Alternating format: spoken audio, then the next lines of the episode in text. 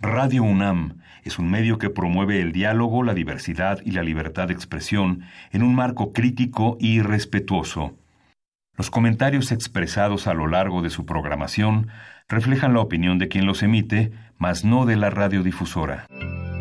Radio UNAM presenta Primer Movimiento.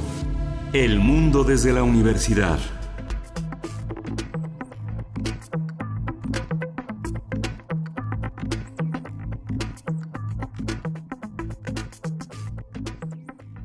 Buenos días, hoy es martes 26 de febrero y son las 7.05 de la mañana aquí en la Ciudad de México. Buenos días a todos, buenos días Berenice Camacho. Hola, ¿cómo estás, Miguel Ángel Quemain? Luisa Iglesias está aquí en esta cabina también. Les damos la bienvenida en este martes, pues arrancamos con muchos temas, temas interesantes, como ustedes ya saben, y mucha información. Sobre todo les agradecemos que nos dejen acompañar su martes. ¿Cómo, estás, Luisa? ¿Cómo estás, Berenice Camacho, Miguel Ángel Quemain y todos los que hacen comunidad con nosotros? Amanecemos con distintas noticias eh, de, de distintas regiones de nuestro país y de otros países. Por supuesto que estamos todos muy atentos a lo que ocurrió este fin de semana y que bueno, ya hay más testimonios el día de hoy del, del periodista Jorge Ramos y el grupo de periodistas de Univisión que fueron retenidos en el Palacio de Miraflores en Caracas por Nicolás Maduro. ¿Qué fue lo que pasó? Hay versiones, pero lo único que tenemos son versiones porque los vestigios, digamos, eh, que, que, se pudieron grabar con las cámaras de Univision, bueno, todos fueron borrados, Berenice, Miguel Ángel. Pues sí, ahí están, está, bueno, lo que ya declara eh, el mismo Jorge Ramos, periodista, y bueno, hay, eh, independientemente de las versiones, pues hay, digamos, una columna de información al Así centro, es. que es este hecho de que durante la entrevista que realizaba Jorge Ramos a Nicolás Maduro, pues este se sintió incómodo, se sintió ofendido y además dijo que eh, el periodista en distintas ocasiones lo llamó eh, dictador y asesino, ¿no? Así es. De, de esa manera, y pues bueno, muchas lecturas que decir al respecto. Después de esto, eh, Jorge Ramos y su equipo pues son retenidos en un espacio, ¿no? Habrá uh -huh. que ver si eso es alguna suerte de privación de libertad. ¿no? Además, sí. y, y, además les retuvieron el material periodístico donde también hay pues un ataque a la libertad de prensa y libertad de expresión. Sí, hay una, hay una serie de, de, de, visiones que desde el periodismo se realizan. En las últimas semanas hubo varias entrevistas eh, con Nicolás Maduro, una en el Corriere de la Cera, en La República, en Le Monde, en Liberación, en la Jornada de México, México que comentamos aquí, Luis Hernández Navarro uh -huh. le hizo una amplia entrevista que se publicó a lo largo de tres días en La Jornada, uh -huh. eh, cuestionadora, crítica, interesante, donde Maduro tuvo oportunidad como de, de explayarse y de mostrar sus puntos de vista. Yo creo que también la parte de Jorge Ramos, que es eh, incómoda para muchos eh, funcionarios, para muchos mandatarios, es compleja, ¿no? Hemos visto a lo largo de varios años cómo sí. muchos, eh, muchos este, mandatarios se han incomodado con la prensa, desde el mismo Will Clinton, Bill Clinton, este, Obama, eh, Trump ha mostrado una, una habilidad para insultar a la prensa que considera incómoda este, la CNN, el New York Times. Eh, es, es, una visión, recordemos el capítulo en el que Fox se levanta e insulta a Rubén González Luengas. Hay una parte compleja, uh -huh. ¿no? El llamar a la prensa fifí, es, hay una, hay una eh, desconsideración con la prensa incómoda, no se le puede enfrentar, pero también hay una prensa que se considera paladín de la justicia y que de pronto cuando, cuando este cuestiona de una manera muy agresiva y muy insolente. No, no hay una uh -huh. manera de dialogar cuando alguien te insulta, es difícil, ¿no? Eh, y Jorge Ramos es un paladín de la justicia, uh -huh. digamos que viene representando, no sabemos cómo estuvo negociada la entrevista, no sabemos en qué términos se planteó por, por ambas partes, ¿no? Es... Que, que ahí la, lo, también lo interesante es, ya sabe uno cómo es Jorge Ramos. Es conocido el, la manera en la que él hace estas entrevistas. Le ha pasado esto en otras ocasiones, pero ahí se aplica el, el famosísimo, si ya saben cómo soy, ¿para qué me dejan sola? O ¿para qué me invitan? Sí. ¿no? Si ya sabe uno que este es el estilo peculiar de, de, de Jorge Ramos de realizar las entrevistas, eh, pues a lo mejor ahí está el derecho a decidir, no, mejor no permito que me claro. entreviste, sí, sí. antes de retenerlo y que ocurra todo esto, que bueno, se vuelve visible eh, en nuestro país y en otros países y que además no sienta un, un, un buen precedente, ¿no? Pero, uh -huh. pero yo creo que las versiones ahí quedan, el, justamente quien decía esto de que, de que Jorge Ramos le había dicho asesino y dictador, es el, eh, a ver, ¿quién, quién de todos los, el, de todo el equipo de, de Nicolás Maduro fue quien salió a decir esta, esta declaración. Fue el ministro de Comunicaciones, precisamente. Pero Jorge Ramos, por otro lado, lo que dice es que después de 17 minutos de entrevista fue que se terminó.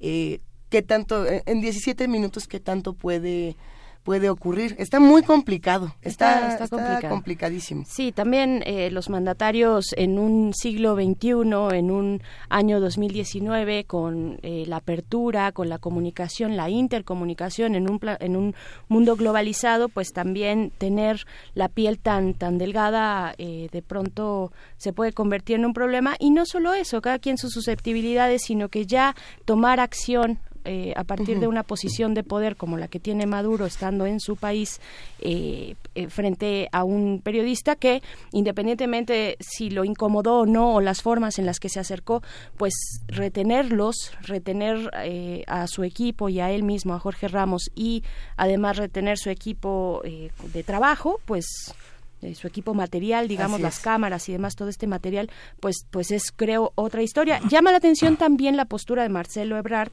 eh, que se manifiesta de esta manera como canciller, dice el gobierno de México ha manifestado al de la República Bolivariana de Venezuela su preocupación y protesta por lo ocurrido en el Palacio de Miraflores hoy a Jorge Ramos y su equipo. Eh, dice Penilei Ramírez de Univisión, nos acaba de comunicar que han sido liberados. Este fue uno de los mensajes que emitió Marcelo Ebrard a, a través de su cuenta de Twitter. ¿no? Pero bueno, México México poniendo postura, ¿no? Porque Jorge Ramos, pues es, es mexicano. Es mexicano, así como Estados Unidos, eh, dos de los integrantes del equipo de Univisión si no me equivoco. hay que darle seguimiento a ese tema y hablar de la labor periodística y de cómo debe ejercerse, cómo no, eh, dónde sí, dónde no. se supone que en todos lados. No hay lugar donde no, al parecer, siempre y cuando se protejan datos y se lleve una ética periodística. Y bueno, en todo esto tenemos un programa llenísimo de información. ¿Con qué será que empezamos, Miguel Ángel? Vamos, vamos a empezar con, es un martes de mitos, vamos a hablar de la esclavitud indígena, que es el tema que atraviesa la obra de Andrés de Andrés Reséndiz, es La otra esclavitud, es un trabajo de historia que mereció una conferencia magistral en el Museo de Antropología e Historia este domingo pasado y que llevó a la presentación de este libro que ha editado Grano de Sal y que ha tenido una recepción interesante entre los medios historiadores de, México.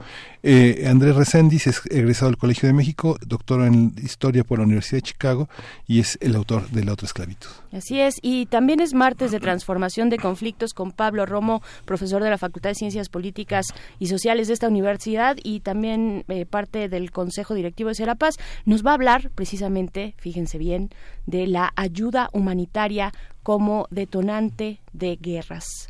Eh, a ver, eh, como subtítulo, eh, fin de semana en Venezuela, supongo, ¿no? Fin de semana en Venezuela porque Lorenzo Meyer, profesor investigador universitario cuyo interés se ha centrado en la historia política y mexicana desde el siglo XX hasta la actualidad, estará hablando del mismo tema y yo me imagino que va a retomar esta relación México-Venezuela y también el tema del periodista Jorge Ramos.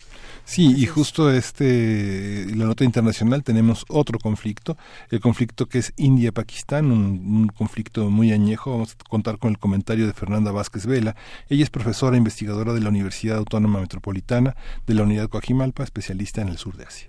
Así es, y la poesía necesaria que en esta ocasión a quién le toca. A Luisa. ¿A mí? Sí, ¿verdad? Sí. De Venezuela. No, ¿Por qué no? Yo creo que habría que recuperar muchos de los autores que han sido presentados en la Feria Internacional del Libro del Palacio de Minería.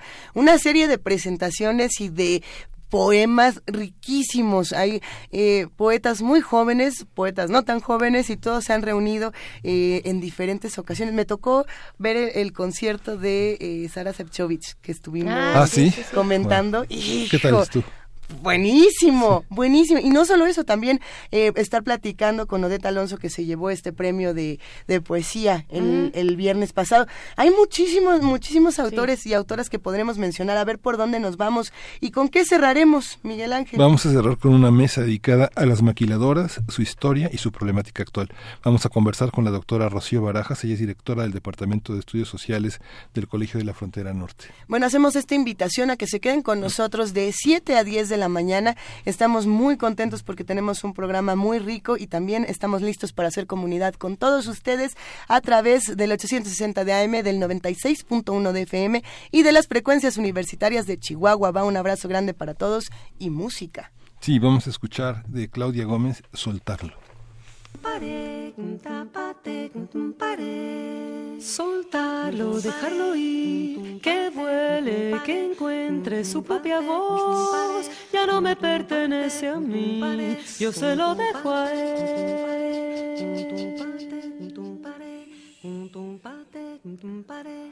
Soltarlo al aire, dejar salir del pecho este sentimiento que me murió. Yo ya vi mi sol nacer y hoy vuelve a amanecer. Ah,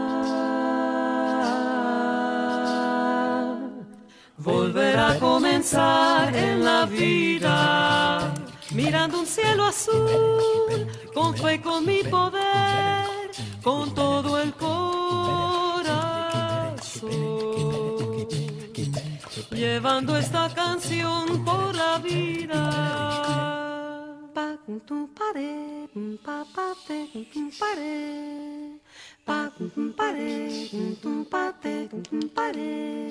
Soltarlo, dejarlo ir, que vuele, que encuentre su propia voz. Ya no me pertenece a mí, yo se lo dejo a él. Soltarlo al aire, dejar salir del pecho este sentimiento que me murió. Yo ya vi mi sol nacer y hoy vuelve a amanecer. Ah, volver a comenzar en la vida mirando un cielo azul, con fe con mi poder, con todo el corazón, llevando esta canción por la vida, soltarlo, dejarlo, que encuentre cantando del pecho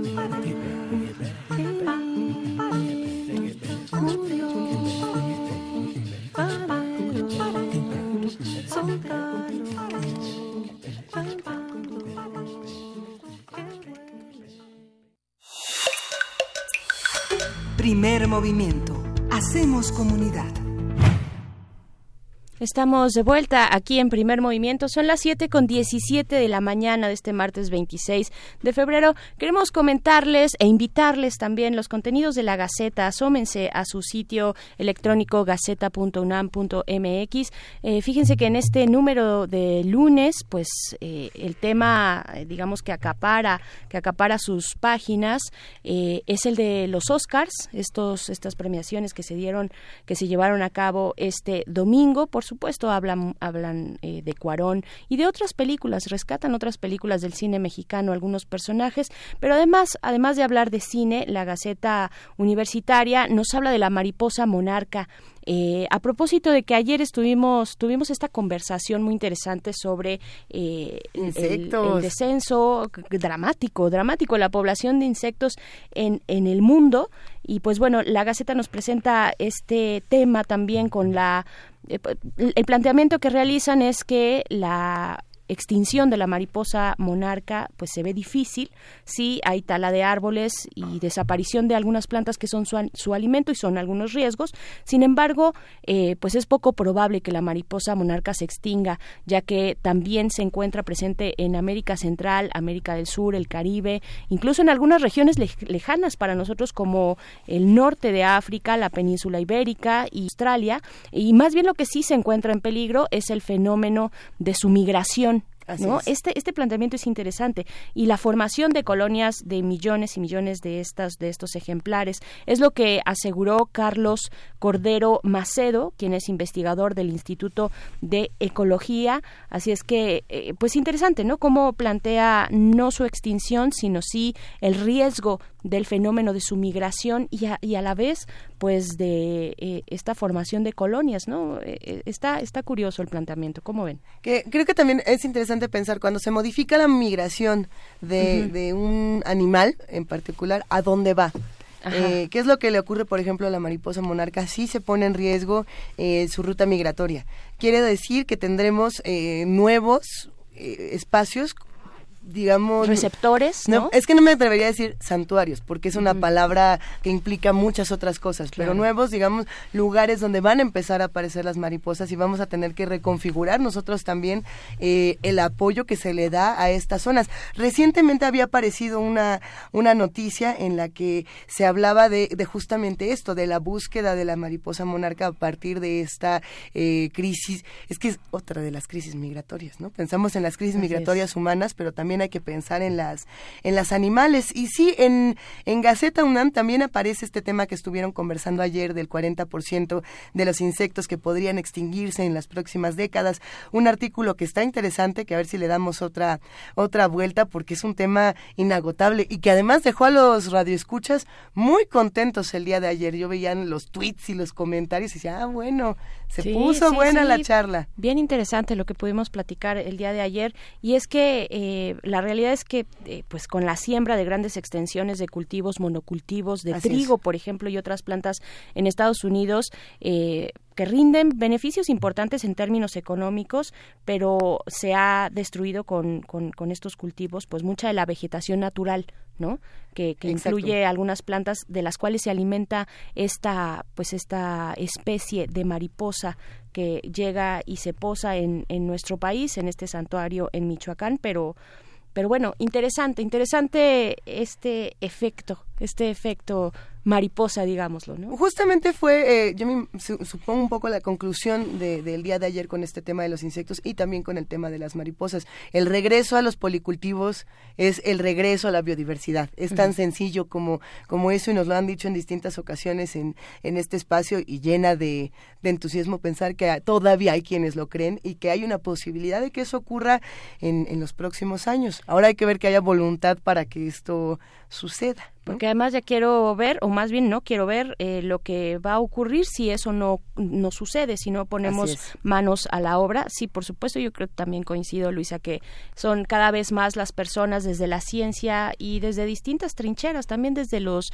que protegen y defienden el territorio, ¿no? Que están por esa vía. Y ayer precisamente también comentábamos y poníamos en la balanza, pues, la soberanía alimentaria, ¿no? La suficiencia alimentaria de un país, de una región, frente, eh, vaya, y que se que toma o echa mano de eh, los eh, alimentos transgénicos, ¿no? De esta producción masiva, de esta producción que repele plagas, etcétera, todas sus características, frente a este tipo de cultivos, pues que son, digamos que tienen esta conciencia o este diseño consciente con la ecología, ¿no? www.gaceta.unam.mx es el espacio donde pueden consultar su gaceta, también se pueden dar una vuelta a Adolfo Prieto número 133, Colonia del Valle, donde estamos nosotros, y pueden tomar su Gaceta que tenemos en la recepción. Y Gaceta UNAM también tiene su aplicación, así que si la quieren descargar para estar eh, totalmente enterados de los contenidos de nuestra universidad, queda esta invitación abierta y también queda la invitación abierta a que consulten los contenidos de Radio UNAM, distintas producciones que se han encargado de eh, promover la biodiversidad, eh, la investigación en ese sentido, como los que hace la revista ¿Cómo ves? Esta de divulgación mm, científica. A ver, vamos a escuchar una pequeña cápsula del hoyo negro, de la revista ¿Cómo ves? Revista ¿Cómo ves? En su libro El colapso del universo, Isaac Asimov escribió, Un hoyo no es nada, y si es negro, ni siquiera se ve. Dicen que lo negro o lo darks es chido este color es para muchos el inicio de las cosas, es el contorno y el color universal, símbolo de luto, protesta, misterio y majestuosidad. Tal vez por eso los llamados agujeros negros nos han partido la cabeza durante años. Y es que hasta el día de hoy imaginamos y especulamos sobre ellos, incluso les achacamos cualidades misteriosas. Lo cierto es que la ciencia no tiene registro visual de cómo son realmente. Se sabe que existen los hoyos negros gracias a que el Observatorio de Detección de Ondas Gravitacionales, ubicado en Luisiana, captó las ondas provenientes de la fusión de dos agujeros. Las ondas gravitacionales son sonoras, no pueden verse. Por eso, en abril, un equipo de radiotelescopios buscó captar la primera imagen de un agujero negro, algo nunca antes visto por la humanidad. Para lograrlo, el llamado telescopio del horizonte de eventos coordinó varias antenas parabólicas distribuidas del Polo Sur a Estados Unidos y de España a Hawái, todo para captar al Sagitario A, un hoyo negro supermasivo que vive en el centro de la Vía Láctea. Pero ¿por qué observar colectivamente al Sagitario A? Muy sencillo. Desde hace 15 años, este agujero emite microondas, radiación infrarroja, ondas de radio, luz y hasta rayos X. Para tener la imagen, el telescopio del horizonte tuvo que dirigir a un coro de antenas que captó al Sagitario A entre el 5 y el 14 de abril. Y para hacer más emocionante el evento, el coro tuvo un representante mexicano, el gran telescopio milimétrico del volcán Sierra Negra en Puebla. El equipo absorbió la radiación del Sagitario A, la cual tuvo que hacer un viaje de 27.000 años luz, que traducido a distancia equivale a 250 mil millones de millones de kilómetros, sin contar que en el trayecto atravesó enjambres de estrellas, nubes de gas y polvo galácticos. ¿Quieres ver la imagen? ¿Quieres saber más sobre agujeros negros? Corre a comprar la revista Cómo ves. Y no solo esta, sino las que siguen, y las que siguen, y las que siguen. Esta fue una coproducción de Radio UNAM y la Dirección General de Divulgación de la Ciencia de la UNAM, basada en el artículo Retrato de un hoyo negro de Sergio de Regules. Revista Cómo ves. Primer movimiento. Hacemos comunidad. Y bueno, son las 9 de la mañana con 27 minutos. Hay que decir que teníamos como invitado a Andrés Reséndez, egresado del Colegio de México y doctor en Historia por la Universidad de Chicago, justamente para hablar de esclavismo indígena y de esta publicación, eh, Miguel Ángel Berenice, que se antojaba muy interesante y que estuvimos también hablando eh, durante el fin de semana sobre eh, la otra esclavitud y las otras narrativas. Y no podrá estar el día de hoy con nosotros, pero sí hay que mencionar que este libro es muy interesante y muy importante para entender lo que está ocurriendo en nuestro país. Sí, es una, es una revisión muy exhaustiva de las... Es un libro dividido como en tres grandes partes. Una parte es la visión de la esclavitud hacia los Estados Unidos, con un aspecto inimaginable de una esclavitud que no venía solo de los negros, que permitía tener el tema de la, de la, de la negritud muy a la, muy a la mano gracias a la documentación que existía y que le permitía a los historiadores indagar sobre una esclavitud que estaba en los documentos, pero que no estaba tan clara en las mentalidades como parte de, la, de, las, de, los territorios también que, que, eran parte de México y de las migraciones de esclavos indígenas que eran resultado de la piratería y de la, del tránsito de indígenas hacia Estados Unidos, alejados de sus eh, comunidades, llevados muy lejos de las posibilidades de amotinamiento por parte de sus familiares que iban a reclamarlos. Y otra parte que es muy interesante, que es la escritura de una historia a partir de un enorme aparato de notas que confronta muchas de las visiones eh, sagradas de los, de los historiadores norteamericanos sobre México. Es una gran ruptura de un mito, de una literatura que desgraciadamente está mucho en inglés, que no está totalmente traducida, tal vez el Fondo de Cultura Económica en su colección Historia, en los libros negros que se pueden ver en el fondo ha traducido parte de este trabajo, pero que está todavía inédito. Y otra parte es muy interesante, la confrontación de la Inquisición, del aparato, del aparato inquisitorial para la construcción de diversas formas de esclavitud que fueron saltando de unas a otras y no solamente el trabajo en minas o en bosques este, que hicieron los españoles. ¿Tuviste la oportunidad de hablar con Andrés Reséndez este fin de semana? Sí, tuve la oportunidad de hablar con él y justamente comentaba estos aspectos que era muy polémico porque significaba revisar una visión cultural que no estaba en gran parte de la historiografía mexicana. Kevin Bale es uno de los grandes historiadores norteamericanos que ha trabajado sobre estos paradigmas de ver cómo eh, desde, desde el presente las distintas formas de esclavitud están presentes, la trata de mujeres, la del trabajo infantil, eh, la expansión de maquiladoras, que va a ser uno de los temas que trataremos, que trataremos hoy, la ausencia de derechos laborales y la capacidad de saltar de una cosa a otra, ¿no? justamente en las redes del narcotráfico, desde mercenarios, eh, francotiradores, hasta comerciantes y correos, ¿no? que son formas de esclavitud de la que la gente no puede salirse. Que, claro. además, en el libro lo lo dice de una manera muy sencilla, ¿no? En, algún parrafito lo pone de una manera muy sencilla. La diferencia que hay, por ejemplo, entre los esclavos eh, negros africanos en distintas eh, partes del mundo y la particularidad que tienen los esclavos eh, mexicanos. los esclavos, digamos, que venían de África eran hombres, en su mayoría, hay que decirlo, en su mayoría, hombres adultos fuertes, ¿no? Porque se requería para otro tipo de trabajos, para el trabajo del campo, para el trabajo físico. Mientras que en México, en su mayoría, mayoría eran mujeres y niños, debido a que se centraba más en el trabajo doméstico. Doméstico, de cuidado, ¿no? Ajá, de eh, cuidado de las otras, de, de, otras personas, de tareas de las casas. Así es.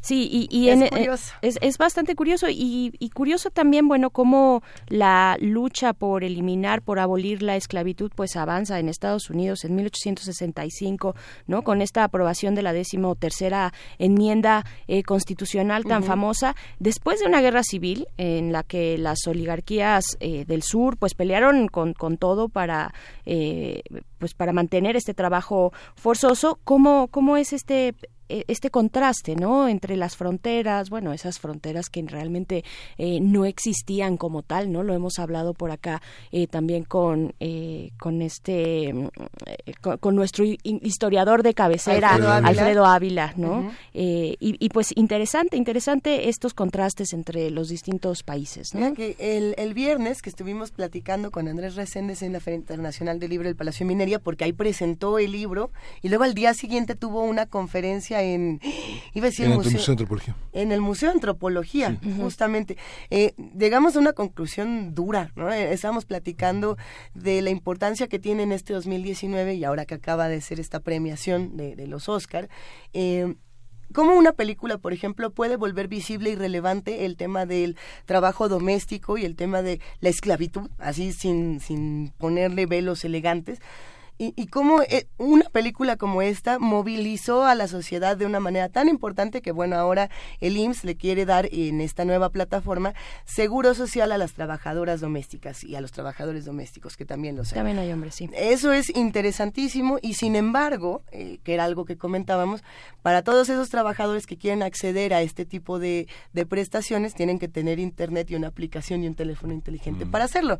Eh, y ahí es cuando entra esta duda de, bueno, y si yo no lo tengo porque mi salario es de 100 pesos al día, etcétera, etcétera, ¿cómo voy a acceder? O si no sé de plano cómo, cómo acceder a estas plataformas, ¿por qué fue esta la manera de hacerlo? Esa es una de las preguntas. Si esto no estaba, digamos, eh, imposibilitando nuevamente el camino para, para estas mujeres. Y, y Mario Conde, que estuvo eh, ese día en la feria, dijo algo que me llamó muchísimo la atención. Él hablaba de, de distintos esfuerzos que se han realizado para que trabajadores de la construcción pudieran tener acceso a educación y que para inscribirse también tenían que hacerlo a través, y para poder acceder a estos servicios tenían que hacerlo a través de una página de Internet, cuando estos trabajadores tampoco tenían eh, teléfonos y tampoco tenían los medios para hacerlo, ¿no? Y entonces la pertinencia de regresar a publicaciones como esta que nos plantea Andrés Reséndez para entender eh, por qué eh, la esclavitud en México continúa y, no hay manera de quitarla con una aplicación. Creo que creo que hay que regresar a estos aunque, Aunque es curioso, yo estaba haciendo un, mapeo ayer hablaba con Berenice sobre el mapeo en el estado de Morelos y justamente, no sé, digamos, una población de 50 mil habitantes representa a veces que tengan lavadora, este, 119, ¿no? O, o 700. Pero el 98% tiene televisión y el 85% tiene un teléfono celular. Y si ustedes checan las redes sociales de Amilcingo, de, de, este, de Ayala, de Temac, todo- todos estos municipios, la telefonía ha, ha permeado en todas partes. Pero ¿y los que no lo tienen? Y los paquetes de redes sociales gratuitas, digamos, incluidas en el contrato, Ajá. son, son, son enormes. Digamos, es curioso, vean, véanlo, digamos, eh, Sí. yo creo que sí tienen, yo creo ¿Tú que crees hay- que sí hay posibilidad? sí, Eso es sí, interesante. sí. Pero yo Digamos, creo que no es el punto. Ahorita les voy Sí. a plantear otra cosa. A ver, a ver, a ver. Sí, sí, ¿no? Planteanos, Ah, bueno, planteanos, el- Berenice. El, punto, el punto está Que en se la, arme. Yo creo que el punto está en la responsabilidad de los contrata, de los que contratan, ¿no? En la. En la responsabilidad del patrón o sea, o yo de la como patrona, patrón soy ¿no? quien te tengo que inscribir a ti. quien te ¿no? tengo quien tengo que digamos soy responsable de al emplearte velar por esos derechos no digamos Eh, y, y fíjense que eh, es está bueno meterse a las redes sociales de aquellas organizaciones de trabajadoras y trabajadores del hogar Sí. eh, como Nosotros, por ejemplo, Sinactrao por ejemplo no arroba Sinactrao eh, al final con HO, ¿no? Este Sindicato Nacional de Trabajadores y Trabajadoras del Hogar, así se llaman. Y pues bueno, ellas, ellos han estado promoviendo este, esta firma del contrato, ¿no? Ustedes pueden meterse a las redes sociales de Sinactrao y descargar eh, el impreso de eh, un contrato que pues se le recomienda a empleadores utilizar para cubrir de manera básica eh, digamos lo mínimo indispensable los derechos de sus trabajadores y trabajadoras del hogar.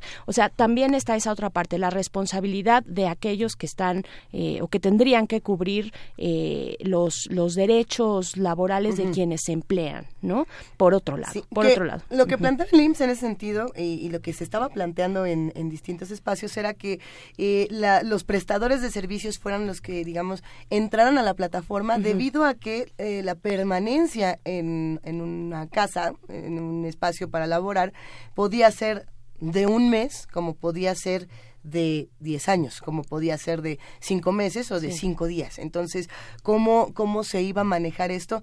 Ahí yo creo que estaría bueno hacer un- una nota, una mesa o Sí, algo. claro. Vamos a Y lo de los teléfonos, pues sí es cierto. Sí, ¿no? sí, es sí. muy interesante. Ahora bien, eh, si paga uno, y ahí yo lo digo, ay sí, de mi plan, ¿no? No, yo no, yo no tengo, por ejemplo, este tipo de coberturas. Hay muchas personas que lo tienen. Eh, habría que ver, meternos a ver cuánto cuesta, por ejemplo, y cuánto gana una persona que se dedica a prestar este, este tipo de servicios. Sea una trabajadora doméstica, que es el caso que estamos platicando ahorita, o sea un trabajador de la construcción, o sea quien sea, ¿no? Vamos a ver, porque hay muchos que han bajado sus precios de manera importante y hay otros que siempre tienen la ley secundaria, ah, la letra chiquita. la El letra cálculo- chiquita, el el la ley cálculo- orgánica Sí. El cálculo que el cálculo que ha hecho el IMSS es de un, un trabajador doméstico puede ganar entre tres mil ochenta pesos al mes y 63 mil pesos.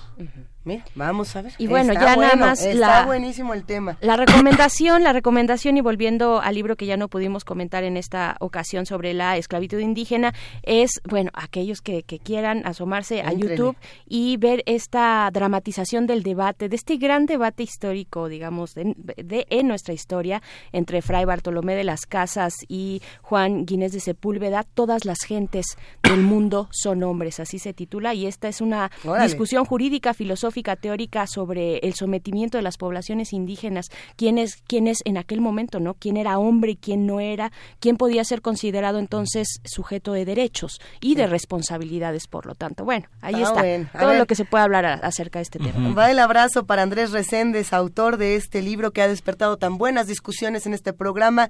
La otra, Esclavitud, lo encuentran en grano de sal, así que dense una vuelta a la Feria Internacional del Libro del Palacio de Minería, que seguro ahí se lo encuentran. Y quédense con nosotros porque nos vamos a quedar en un momento más para platicar con Pablo Romo. Vámonos. Ah, no, Vamos, nos vamos quedamos. con música. Ah, vamos a escuchar de C12 y de Eric Martin happy.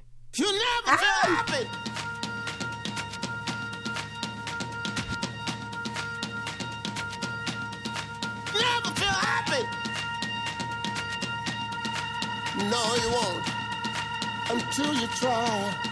You never feel happy.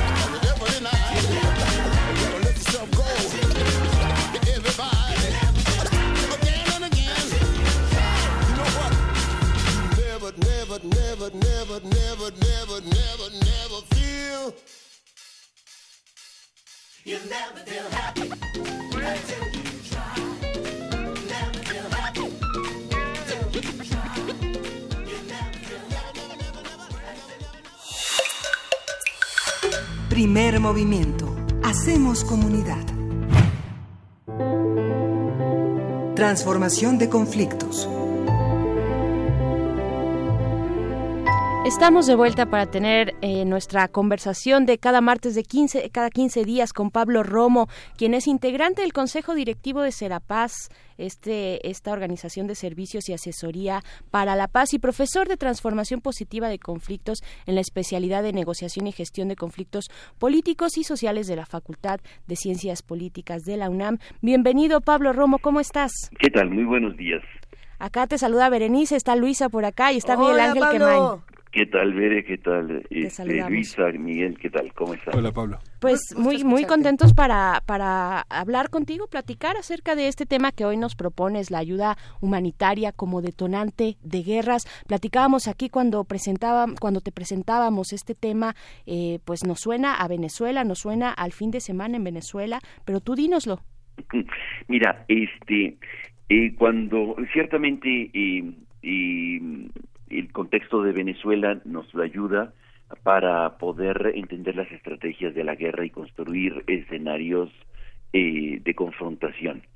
Eh, y cómo pues el ejército estudia estas cosas, o sea, no es una cosa casual, no se trata de un asunto este de generosidad, se trata eh, de, de, de- de planes, de planes de guerra, y eh, pensando justamente, viendo esto que es tan didáctico y que Trump nos ayuda tanto para entender la guerra, es importante este que el auditorio no pierda un poco la historia también, que conozca un poco este cómo cómo funcionan este este tipo de acciones, porque pareciera que eh, de pronto la generosidad en, en, eh, en Estados Unidos, particularmente en la administración de Trump, se, se genera eh, y se muestra de una manera extraordinaria a favor de un pueblo que sufre, que está en una situación eh, crítica por eh, las condiciones de, de bloqueo, de no tener alimentos, de no tener acceso a medicamentos, etcétera como lo tienen, digamos, tres cuartas partes del mundo. Eh, pero de pronto la generosidad se enfoca en países en donde tienen petróleo, en donde hay petróleo, y particularmente en este caso en el patio trasero de, de, de Estados Unidos. Así lo considera y así lo vive. No van a Yemen porque este a pesar de que prácticamente el 85% de la población en Yemen está padeciendo hambre y no tiene medicamentos, pero bueno, pues este están en guerra con eh, en una situación de confrontación y de, y de guerra con Arabia Saudita, su aliado fundamental, y no van a ayudarles ni darles ayuda este humanitaria. Me parece que es importante que reflexionar en torno a, a los términos. Primero ayuda y después humanitaria. De ayuda en realidad pues es la guerra y humanitaria es realmente la perversión con la que se encubre normalmente las acciones eh, de, de violencia y de muerte. Nadie puede decir vamos a irlos a atacar porque necesitamos su petróleo. Eso suena muy feo, suena horrible y entonces no no se vende, digamos, para que las grandes cadenas CNN, Fox, etcétera, puedan eh, recuperarlo como obras de caridad para la gente eh, pobre y necesitada de, de Venezuela. Si hubieran querido realmente ayudar a los venezolanos, podrían haber llegado a las calles de, de Colombia, este, de, de Bogotá, y en las esquinas está la gente este, en una situación crítica, los venezolanos pidiendo este ayuda. Entonces, en realidad no se trata de eso, es encubrir acciones de guerra en el nombre de buenas acciones. Y esto me remitió a, a la experiencia personal de en, en la dirección del Fraiba allá en Chiapas en el 90 y 96 este cuando se incrementa y se fortalece la guerra encubierta. El ejército eh, implementa este campamentos de ayuda humanitaria de ayuda en las en los retenes ah, después de los retenes como parte del programa o del plan arcoíris que estaban llevando a cabo y de este y del plan que el ejército estaba realizando para eh, eh, contrarrestar la presencia del EZ. Creo que no es lejano a nosotros estas experiencias de expresiones en donde el ejército lleva la ayuda humanitaria. Y no es casual, no es casual. Revisando mis documentos antiguos me encuentro que este justamente parte de este plan del ejército en Chiapas en el 98 este era el objetivo era romper la relación, dice así el texto, que eh, se pudo filtrar por una casualidad eh, extraña, este, y pudimos tener acceso al plan de operación del ejército. Y eh, el, lo- el objetivo era romper la relación de apoyo que existe entre la población y los transgresores de la ley. ¿Se acuerdan cómo le llamaban en aquel tiempo? Los servicios de inteligencia militar deberán organizar secretamente a ciertos sectores de la población, entre otros a ganaderos, pequeños propietarios e individuos caracterizados por su alto sentido patriótico. Fíjate en esto. Quienes serán empleados en apoyo de nuestras operaciones a cargo de instructores del ejército, quedan el asesoramiento y el apoyo a la fuerza de autodefensa u otras organizaciones paramilitares.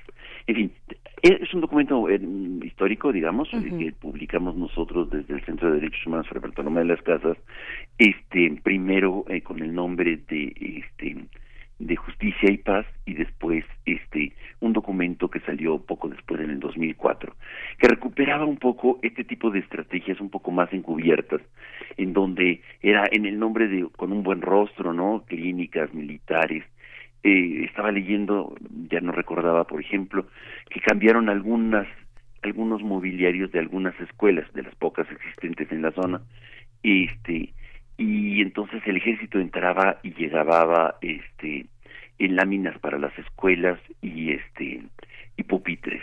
En realidad era era era esa acción una acción que tendría que haber hecho y la Secretaría de Educación Pública pero la hacía el ejército el ejército también daba este láminas secaba eh, café comercializaba este esos productos en fin eh, se convertía en el- la omnipresencia eh, como parte de la ayuda para poder salvar la situación. En realidad, lo que estaban haciendo era desarticular y, este generar servicios de inteligencia y confrontar a la población.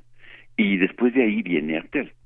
Hay que recordar que para este para el auditorio que tiene menos de 20, 25 años, Actel fue una de las peores masacres llevadas a cabo en Chiapas. Y revisando esto y re- reflexionando en torno a lo que estamos viendo hoy en Venezuela, pareciera que este pues es una acción generosa en donde a como de lugar se empeñan unos gorilas a que entre la ayuda generosa que viene de, de, de- de- de- de- del mundo civilizado y, y este y libre. Hay que recordar también que esto se hizo en el 92, igualito en eh, Yugoslavia. Cercando este y, y generando acciones selectivas en donde se generaba ayuda humanitaria 1992 o también en Libia hace ma- hace menos tiempo en donde también frente a lo que llamaron fíjate cómo eran los términos crisis humanitaria eh, este Gaddafi estaba asesinando a sus eh, opositores y entonces se genera una crisis humanitaria. No cabe duda que era cierto, ¿no? Por supuesto. Claro. Pero eh, eh, este, eh, la manera de solucionarlo generó más, este, más crisis. Lo vemos en el caso de las falsas armas que había en Irán, en Irak, y que eh, generan una situación de intervención militar que después deviene en una guerra civil donde hay cientos de miles de muertos este lo que eh, iban a ayudar eran a los opositores que estaban siendo asesinados, que era cierto, y, y se convierte en una guerra civil que aún no termina. Eh, en fin, este tipo de ayudas en el fondo, este, particularmente en países donde tienen petróleo, me refiero en el caso concreto de Irán o en el caso de Libia, eh, eh, son intervenciones bien estudiadas, bien meditadas, en donde las guerras producen eh, para estos países, este, interventores, producen grandes beneficios. Las guerras, en el fondo, como hemos dicho en este espacio, se convierten y devienen siempre en buenos negocios para muchos. ¿Cómo? Y la pregunta sería, ¿cómo construir escenarios de paz? Eh, eh, eh, la ayuda humanitaria a Venezuela o la ayuda humanitaria en frente a las crisis en Libia o en Irán, etcétera, este, son eh, ideadas, pensadas por estrategas, gente que desarrolla tácticas de guerra eh, bien estudiadas en escuelas y universidades para la guerra. ¿Y por qué hay tan pocas universidades para la paz? ¿Y por qué es tan descalificado, por ejemplo, ahora el papel tímido y, este, y tibio que ha tomado México frente al conflicto en Venezuela hoy o de lo que seguramente vendrá muy pronto en Nicaragua? Eh, eh, ¿Por qué no hay eh, eh, escenarios y acciones eh, de paz? Quizá porque no es buen negocio, porque no genera buen rating y porque es muy fácilmente denostable. Porque escuchaba hace unos días en un radio este cómo se le ocurría a alguien convertirse en mediador cuando en realidad este eso era una intervención. Eh, eso era una intervención. Cuando México establece su eh, digamos su doctrina de no intervención eh, y genera espacios de, de esa intervención neutral entre comillas eh, mediadora en el fondo claro que sí son intervenciones eh, no intervenir es una manera de intervenir, guardar silencio es una manera de intervenir. Yo creo que esto es muy importante como tenerlo dentro del horizonte. El silencio o la acción de alguna manera siempre tienen este impactos en cualquier tipo de conflictos, sean internacionales o sea en, con los vecinos. Este siempre el silencio, un silencio cobarde o cómplice eh, o una intervención este, una acción en orden a, este, a favorecer un lado, tiene una repercusión eh, muy concreta en los escenarios de, de- de- del conflicto.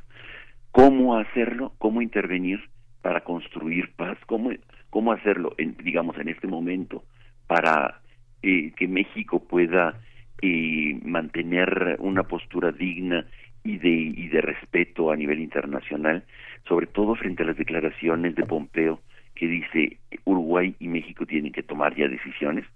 Me parece que es importante este, fortalecer las de- la decisión de construir una, un espacio de mediación, no aceptar las patrañas de, de las ayudas humanitarias que, que, que son que ciertamente eh, utilizan la necesidad de la gente que existe hay gente no cabe duda de que hay gente que está necesitando esto necesita medicinas. Como lo necesitan también en Zimbabue o en este o, O en. Yemen insistiría o en Somalia pero este definitivamente hay este hay que repensar en construir el tercer lado como se llama.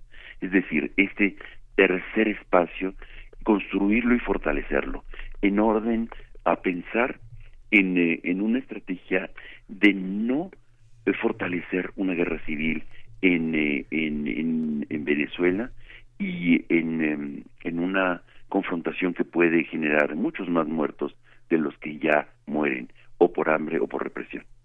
Por supuesto, Pablo Romo, nos encanta conversar contigo, que pongas estos puntos sobre la mesa, estas otras visiones, estas terceras visiones, finalmente, de las formas en las que habitamos el mundo, de las formas en las que nos posicionamos, eh, y pues bueno, interesante lo que, los que, lo que nos planteas esta y cada semana. Muchas gracias, Pablo Romo, nos encontramos el próximo martes. Perfecto, muy bien. Gracias, Muy bien. Pablo, te Hasta luego. agradecemos. Gracias. Quédense con nosotros por aquí en Primer Movimiento, tenemos más que seguir platicando con ustedes. Vamos a escuchar también un poco de música. Estaremos en la segunda hora platicando con Lorenzo Meyer sobre este tema de Venezuela. Estaremos hablando sobre el conflicto India-Pakistán con Fernanda Vázquez Vela y en la mesa del día las maquiladoras, su historia y su problemática actual. Así que si gustan eh, escribirnos, estamos en arroba P Movimiento, en diagonal Primer Movimiento UNAM y tenemos un teléfono que es el 55 36 43 39. Ya los estamos leyendo, ya estamos viendo todo lo que nos escriben de este lado, así que acompáñenos. Y mientras tanto, escucharemos algo de música, querida productora. Que sí, ¿cuál va? Sí, vamos a escuchar de Fujis y Salam Remy, Nappy Heads. Yo, Mona Lisa, could I get a date on Friday? And if you're busy, I wouldn't mind taking Saturday. Hey, hey, hey, hey. Round up the posse Fuji coming around the way. Yeah, you're nappy head. Oh, what's up? What you got there? I got some of that lyrical cheaper cheaper. A cheaper, cheaper, y'all. Well, I'm a Libra, y'all. Y'all, y'all, y'all, y'all. A cheaper, cheaper, y'all. Well, I'm a Libra, y'all, y'all. You want a battle swing? I bring, commanding me like I was king. In all your dreams, I write the horror flick of Stephen King.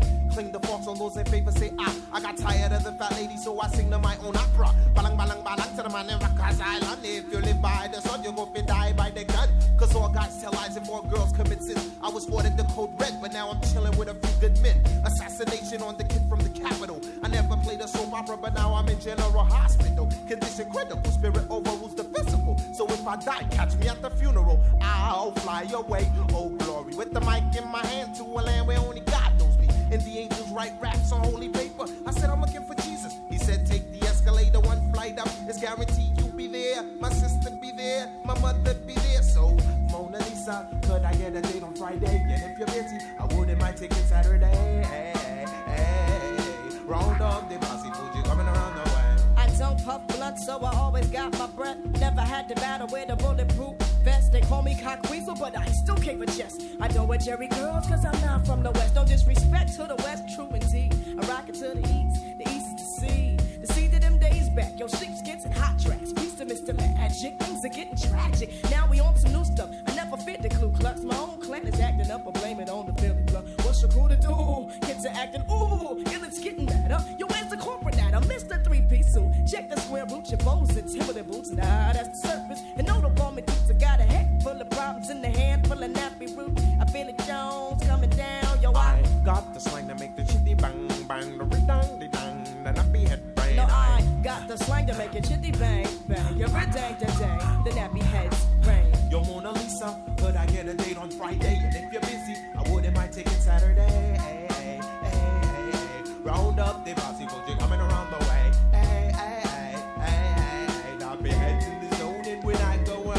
battle is a battle, but a battle's not a battle if it's snake doesn't rattle. Cause my style's as old as a reptile, as slick as a new Nile, as new as a new chop. So come follow me to the land of Abraham. This land's your land, this land's my land. The blacker the black man, the better the next man. Yo, some nappy heads need to check their necks for red. I feel injection. Put the needle to your skin, feel reality's heroin.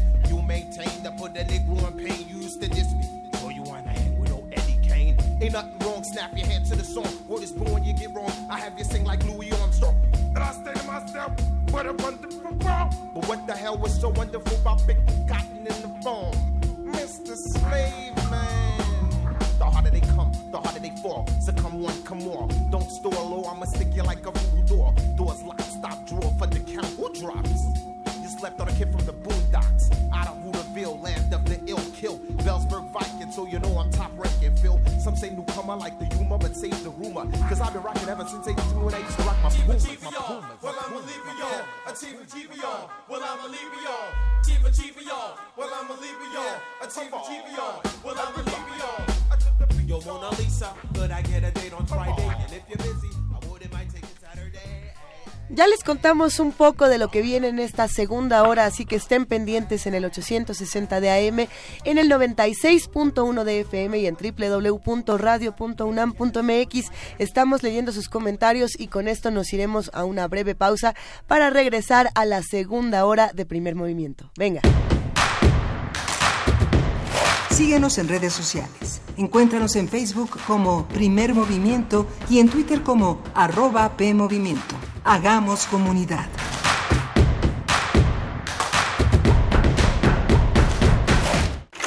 Resguardar la vida a través de una cámara y proyectar la realidad en cortes y transiciones para convertirla en arte. Cineclub Radiocinema de Radio UNAM te invita a disfrutar el trabajo de uno de los mayores exponentes del cine experimental estadounidense en el ciclo Jonas Mekas, El Bergantín, Golden, Diarios, Notas y Dibujos, Recuerdos de un viaje a Lituania y una recopilación de cortometrajes. Todos los miércoles de febrero a las 18 horas en la sala Julián Carrillo de Radio UNAM, Adolfo Prieto 133, en la Colonia del Valle, cerca del Metrobús Amores. Entrada libre. Yo no tengo ideas, no me importan. ¿Quién las necesita? Hay demasiadas. Radio UNAM, experiencia sonora.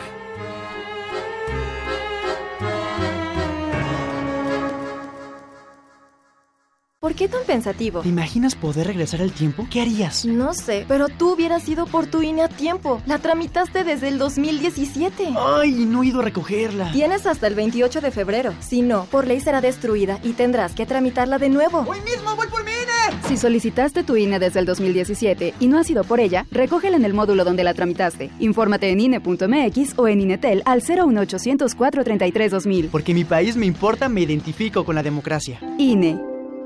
En temporada de frío, si calientas tu hogar con brasero, horno o estufa, apágalos antes de dormir.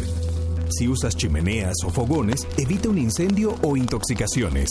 Estos producen monóxido de carbono, que es altamente tóxico.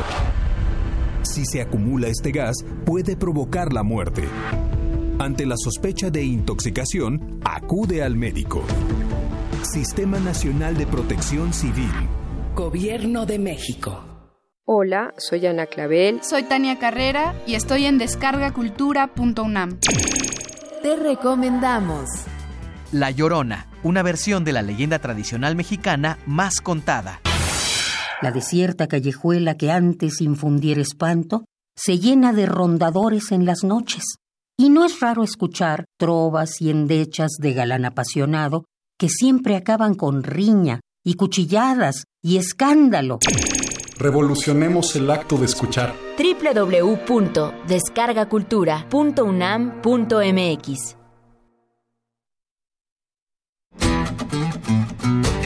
La psicología observa al ser humano, sus escenarios y comprende su diversidad. Adentrémonos en ella. Juntos hagamos conciencia, psicología y sociedad. Con Berenice Camacho y las doctoras en psicología Tania Rocha y Mariana Gutiérrez. Todos los lunes a las 18 horas por el 96.1 de FM y su retransmisión los jueves a las 19 horas. O si lo prefieres, escucha el podcast en radiopodcast.unam.mx. Radio UNAM, experiencia sonora. Queremos escucharte. Llámanos al 55 36 43 39 y al 55 36 89 89. Primer movimiento. Hacemos comunidad. Buenos días, son las 8.03 de la mañana, casi 8.04 de la mañana de este martes 26 de febrero y continuamos aquí en la segunda hora de primer movimiento. Vamos a hablar con el doctor Lorenzo Meyer, que los martes son martes de Meyer, y vamos a tener en la nota internacional, así que no se vaya el conflicto India-Pakistán. Berenice. Así es, Miguel Ángel Quemain, regresamos, estamos aquí con ustedes que nos escriben en nuestras redes sociales y sí, este conflicto que toma nuevos aires, nuevos bríos, desafortunadamente el conflicto India-Pakistán, lo estaremos platicando con Fernanda Vázquez Vela, profesora investigadora de la UAM en su unidad Coajimalpa, especialista en sur de Asia. Y más adelante, ya hacia la última hora de esta emisión, eh, pues nuestra mesa del día, el tema las maquiladoras, su historia y su problemática actual. Esto en una conversación con la doctora Rocío Barajas, directora del Departamento de Estudios Sociales del Colegio de la Frontera Norte, siempre nos da mucho gusto platicar con las personas que trabajan ahí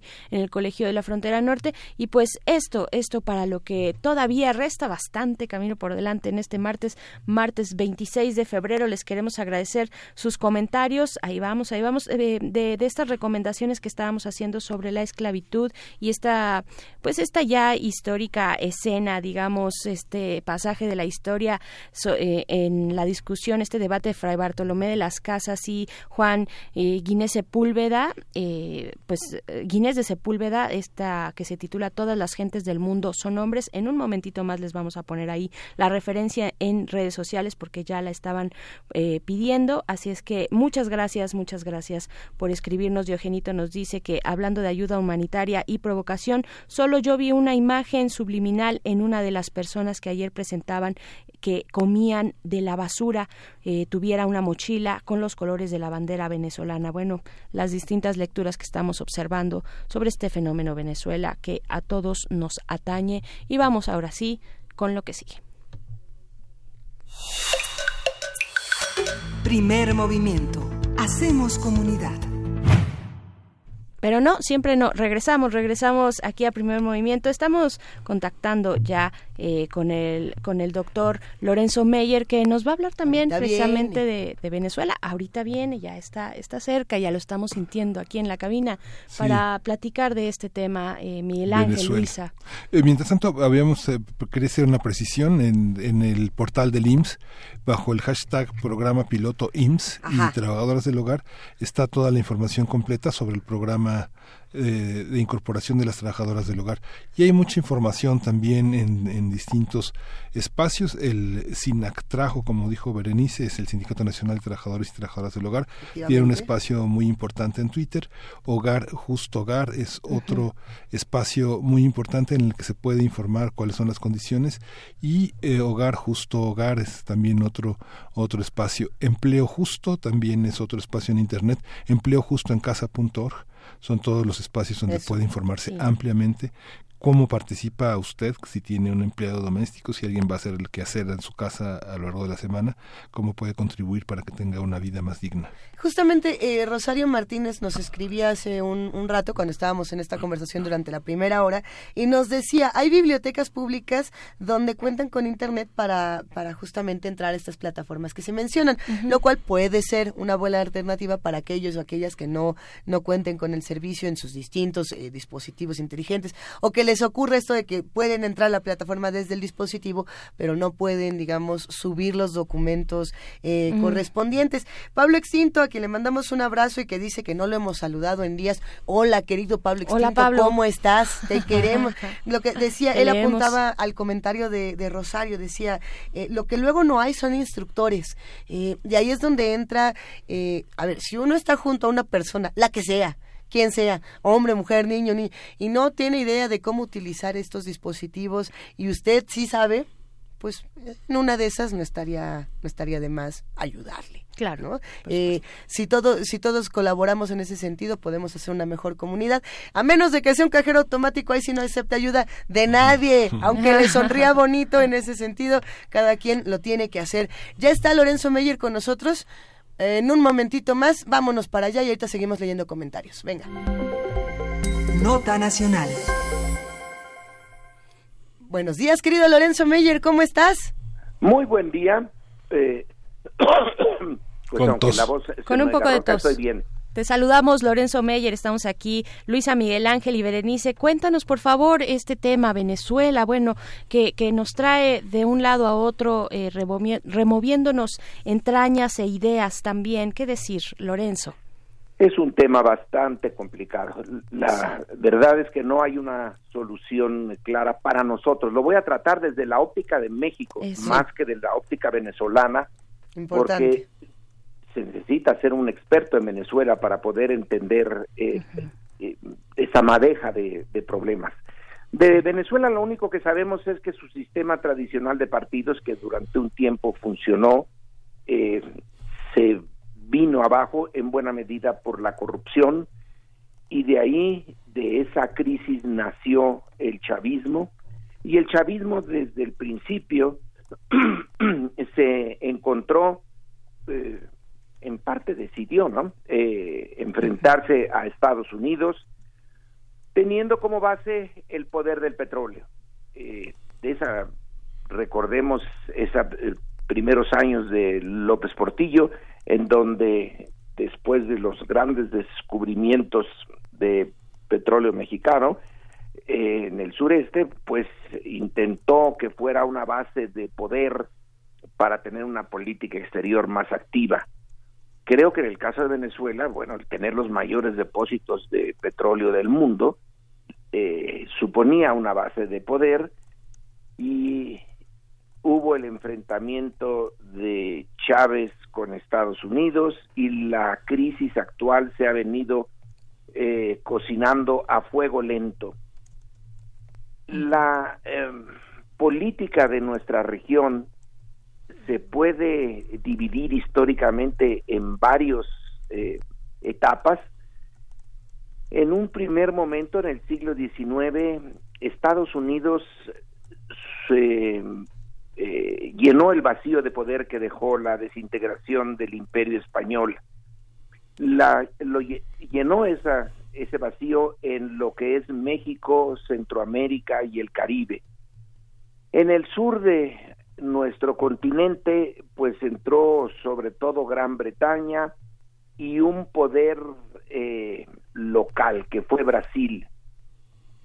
En, me, en, el caso de México también entró en la lucha por eh, controlar la región Francia, salió mal rápidamente y después de los 1860 no hay duda que esta zona, México, Centroamérica y el Caribe, eh, quedaron eh, bajo la influencia norteamericana y poco a poco la influencia británica fue haciéndose de lado en tanto en México como en otras partes de la América Latina. Y al final eh, ya bien entrado el siglo XX, bueno, en los prin principios del siglo XX quedó ya como una zona bajo la hegemonía norteamericana y así seguimos. Con la Primera y Segunda Guerra Mundiales se reforzó y la Guerra Fría ni hablar, solo Cuba quedó fuera. Pero en fin, el caso de Venezuela se fue desprendiendo de este eh, legado basado en su petróleo y tenemos eh, la situación de ahora, de un enfrentamiento con Estados Unidos. Claro. Y nosotros, eh, ¿qué vela eh, tenemos en este entierro? Sí. En, eh, en una visión dura de la política exterior, lo que México puede intentar con más o menos éxito, y, y pongo el menos como subrayado, es mantener una eh, soberanía relativa frente quién frente a Estados Unidos. Nuestra política exterior, toda la política exterior, la que tenemos hacia Europa, hacia Asia, África y América Latina, es en realidad una manera eh, indirecta de relación con Estados Unidos. Ese es nuestro centro, no porque uh -huh. nosotros querramos, sino claro. porque así nos tocó y no hay forma de darle la vuelta. Entonces, mantener esa soberanía relativa, porque soberanía absoluta no tenemos, uh -huh. es una lucha eh, constante, con sus altas y sus bajas. Frente al problema de Venezuela, eh, que tiene para nosotros, para México, como antecedente lo que nos ocurrió a nosotros con Estados Unidos. Eh, desde la guerra del siglo pasado, las, eh, los conflictos que hemos tenido a partir de entonces, incluso ya siendo eh, muy concretos y relacionando la Venezuela de hoy con nosotros, bueno, también cuando Huerta dio el golpe militar que eh, deshizo el intento democrático de Madero y que llevó al asesinato de Madero, Estados Unidos usó el no reconocimiento. Estados Unidos usó la toma eh, de Veracruz, usó el eh, permitir el envío de armas a los carrancistas, eh, usó su influencia con Inglaterra para cortar su relación con Victoriano Huerta y bueno, al final Huerta se tuvo que ir. Es cierto que en la perspectiva mexicana Huerta era un horror y sin embargo, en ese momento de crisis, el beneficiado que era Venustiano Carranza se negó, y lo subrayo varias veces, se negó formalmente a aceptar que Estados Unidos tomara Veracruz y no aceptó la mediación norteamericana que quería que hubiera una elección para que no fuera ni Carranza ni Huerta quienes estuvieran al frente del gobierno mexicano, sino un tercero. Que conste que la acción norteamericana beneficiaba a Carranza, lo benefició, eh, la caída de Huerta no se debió solo a Estados Unidos, pero vaya que se incluyó. Y seguimos adelante. Eh, no se reconoció a Obregón por varios años, hasta que se le obligó a, a firmar el acuerdo de Bucareli, eh, que no fue precisamente un logro de nuestra soberanía, eh, y donde estaba el problema de las reclamaciones, el petróleo, la reforma agraria, etcétera, pero ahorita no hay tiempo para ir en cada uno de esos renglones. Entonces la lección que le queda a México es eh, no aceptar la intervención de Estados Unidos en, uh, en países latinoamericanos porque está defendiendo eh, pues su historia y su futuro Sí. esta política de mantener lo más que se pueda la soberanía frente a un Estados Unidos eh, poderosísimo. Entonces, cuando viene, cuando se recrudece la crisis de Venezuela y su relación con Estados Unidos, pues México no está eh, defendiendo a Maduro, que eh, sus razones tendrán eh, los que en- dentro de Venezuela lo apoyan y que siguen siendo bastantes por lo que se ve, también sus razones y muy claras tienen quienes se oponen, pero México se mantiene un tanto al margen de ese conflicto interno.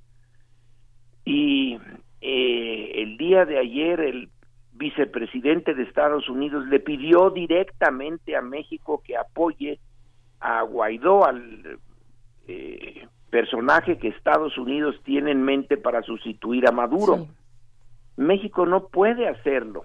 Aquí dentro de nuestro país se escuchan muchas voces que dicen, pero eh, Maduro es un dictador y México está perdiendo una oportunidad de eh, liderear en América Latina una posición eh, que requiere que eh, se una al Grupo de Lima y se una a la Unión Europea y se una a Estados Unidos.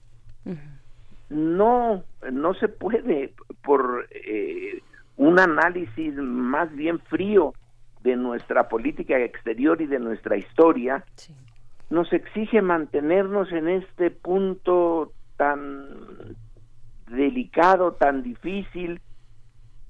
No se puede ni apoyar abiertamente a Maduro, en primer lugar porque tiene bastantes defectos en su política interna, en segundo lugar porque implicaría un choque directo con Estados Unidos y no nos podemos dar ese lujo, pero tampoco nos podemos dar el otro lujo de seguir a Estados Unidos como el resto de América Latina, salvo Uruguay, eh, que México está aislado en este momento en relación a esta política hacia Venezuela eh, dentro de América Latina, pues claro, está aislado, pero el estar aislado no quiere decir que esté eh, perdido, está con una eh, mira que le viene de su propia historia y viendo hacia el futuro, porque es seguro que va a haber otras crisis en la relación con Estados Unidos.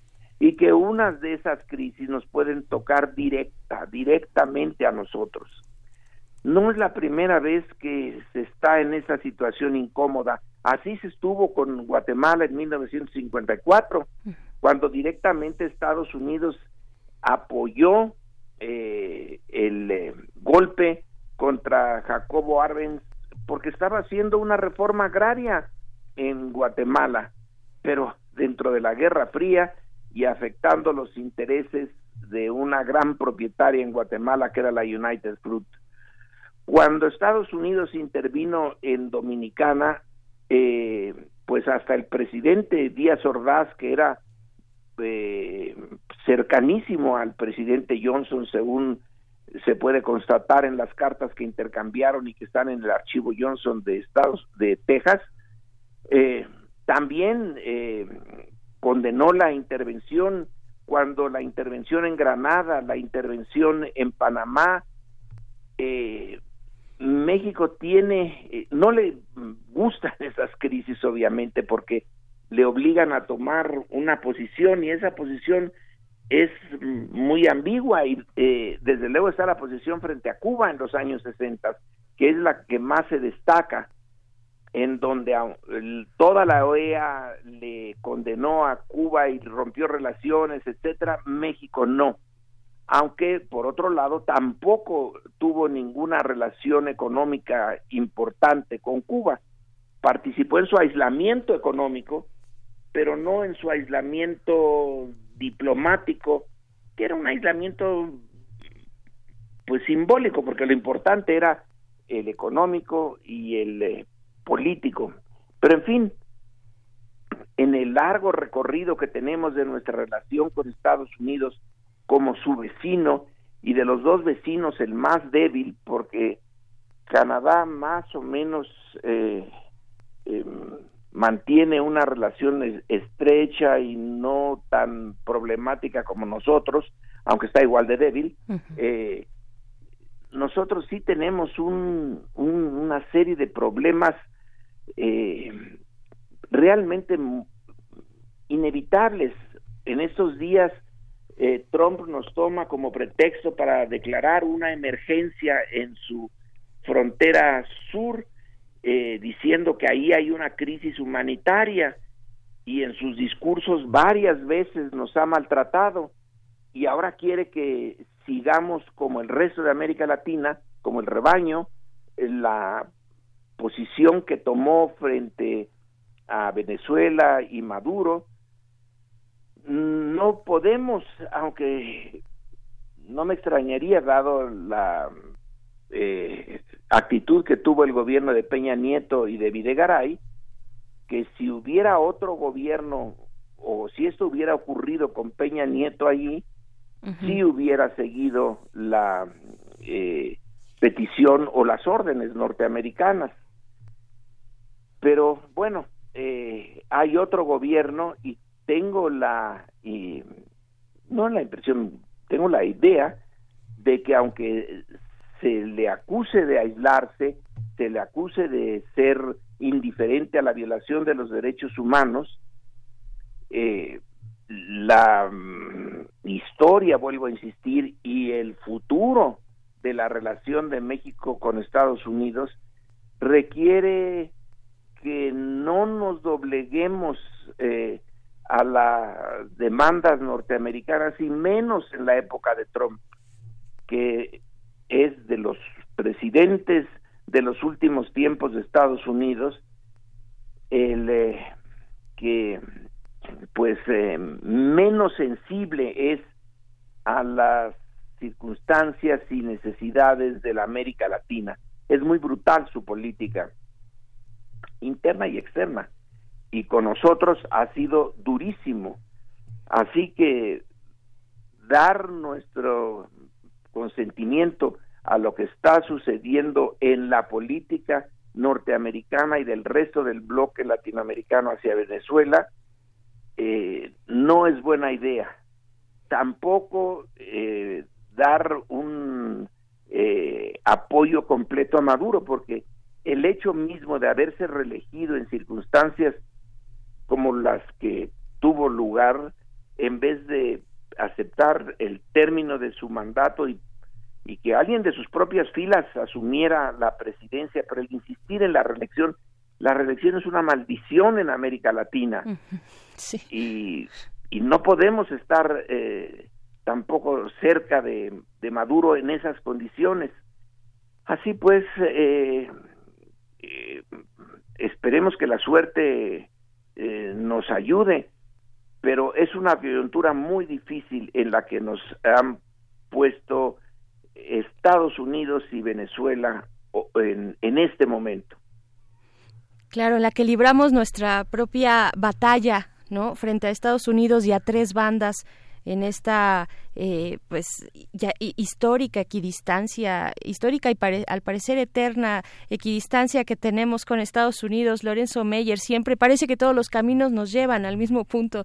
De pronto, eh, interesante cómo lo planteas, este eh, referente, estos referentes históricos. Y pues aquí, aquí nos tenemos, aquí estamos y aquí seguiremos eh, en esta, en esta relación de siempre con Estados Unidos. Lorenzo Meyer, muchísimas gracias por esta conversación. Bueno, gracias a ustedes y entonces dentro de 15 días, eh, si las circunstancias lo permiten, Eso. si no hay una emergencia en América Latina y que nos afecte, eh, nos estaremos escuchando eh, con ustedes, con el auditorio y con Radio UNAM.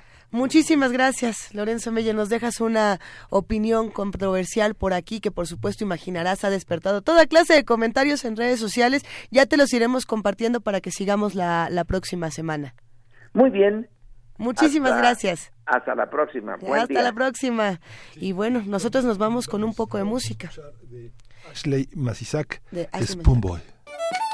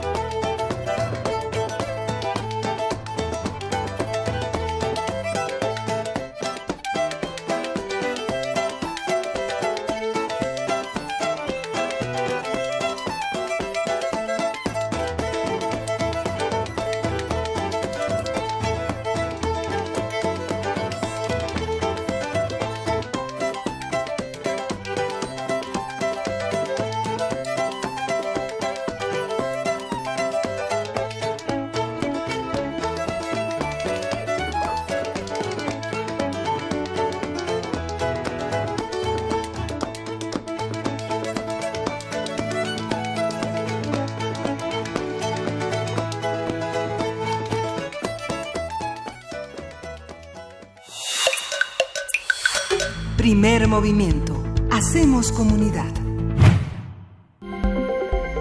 Nota Internacional. Pakistán declaró ayer que Cachemira nunca fue ni será parte de la India y reiteró su apertura al diálogo con Nueva Delhi para solucionar la disputa por esta región. Fawad eh, Chandri, ministro de Información pakistaní, pidió al gobierno de India poner fin a los abusos contra los cachemires y escuchar sus reclamos de soberanía.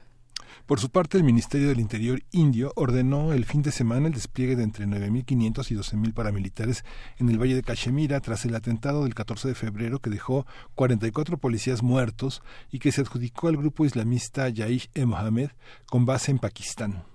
India eh, culpó a Pakistán de estar detrás del atentado, mientras que Antonio Guterres, secretario general de la ONU, expresó su preocupación por las tensiones entre ambos países y pidió máxima contención para evitar un mayor deterioro de la situación. Sí, vamos a hacer un análisis del origen y evolución de este conflicto, cómo se manifiesta, quiénes pueden intervenir y qué posibilidades se anuncian para su resolución. Está con nosotros Fernanda Vázquez Vela, y es profesora e investigadora de la Universidad Autónoma Metropolitana de la Unidad Coajimalpa. Es especialista en el sur de Asia y sus líneas de investigación son la India moderna y contemporánea, el conflicto y violencia entre el Estado-nación y las minorías principalmente. Buenos días, Fernanda, ¿cómo estás? Muy buenos días, gracias por la invitación. ¿Cómo entender este conflicto? ¿Cómo entender esta, esta, este legado del colonialismo en esta parte del mundo? Sí, claro, bueno, pues este es un conflicto que eh, tiene su origen desde el nacimiento de estas dos naciones, de Pakistán e India. Eh, y bueno, tiene que ver también con la forma en que los británicos eh, separaron ayudaron en esta separación y en esta confrontación entre dos ideas distintas de, para construir un Estado-nación. Entonces, eh, digamos que la forma en que se hizo fue una forma eh, poco centrada en las posibilidades de las propias de los propios pueblos, de las propias delimitaciones culturales, religiosas y bueno, esta separación entre dos grupos, un grupo que pensó que eh, podía construir un Estado-nación secular en donde entraran todas las eh, diferencias, todas las comunidades, y otro Estado-nación que otro grupo que no se sentía parte de esta construcción, se sentía eh, no identificado, no incluido en las negociaciones por la independencia y que pensó en la teoría de las dos naciones, una nación eh, islámica y, eh, y bueno, la posibilidad de, de esta nación secular eh, del lado de India.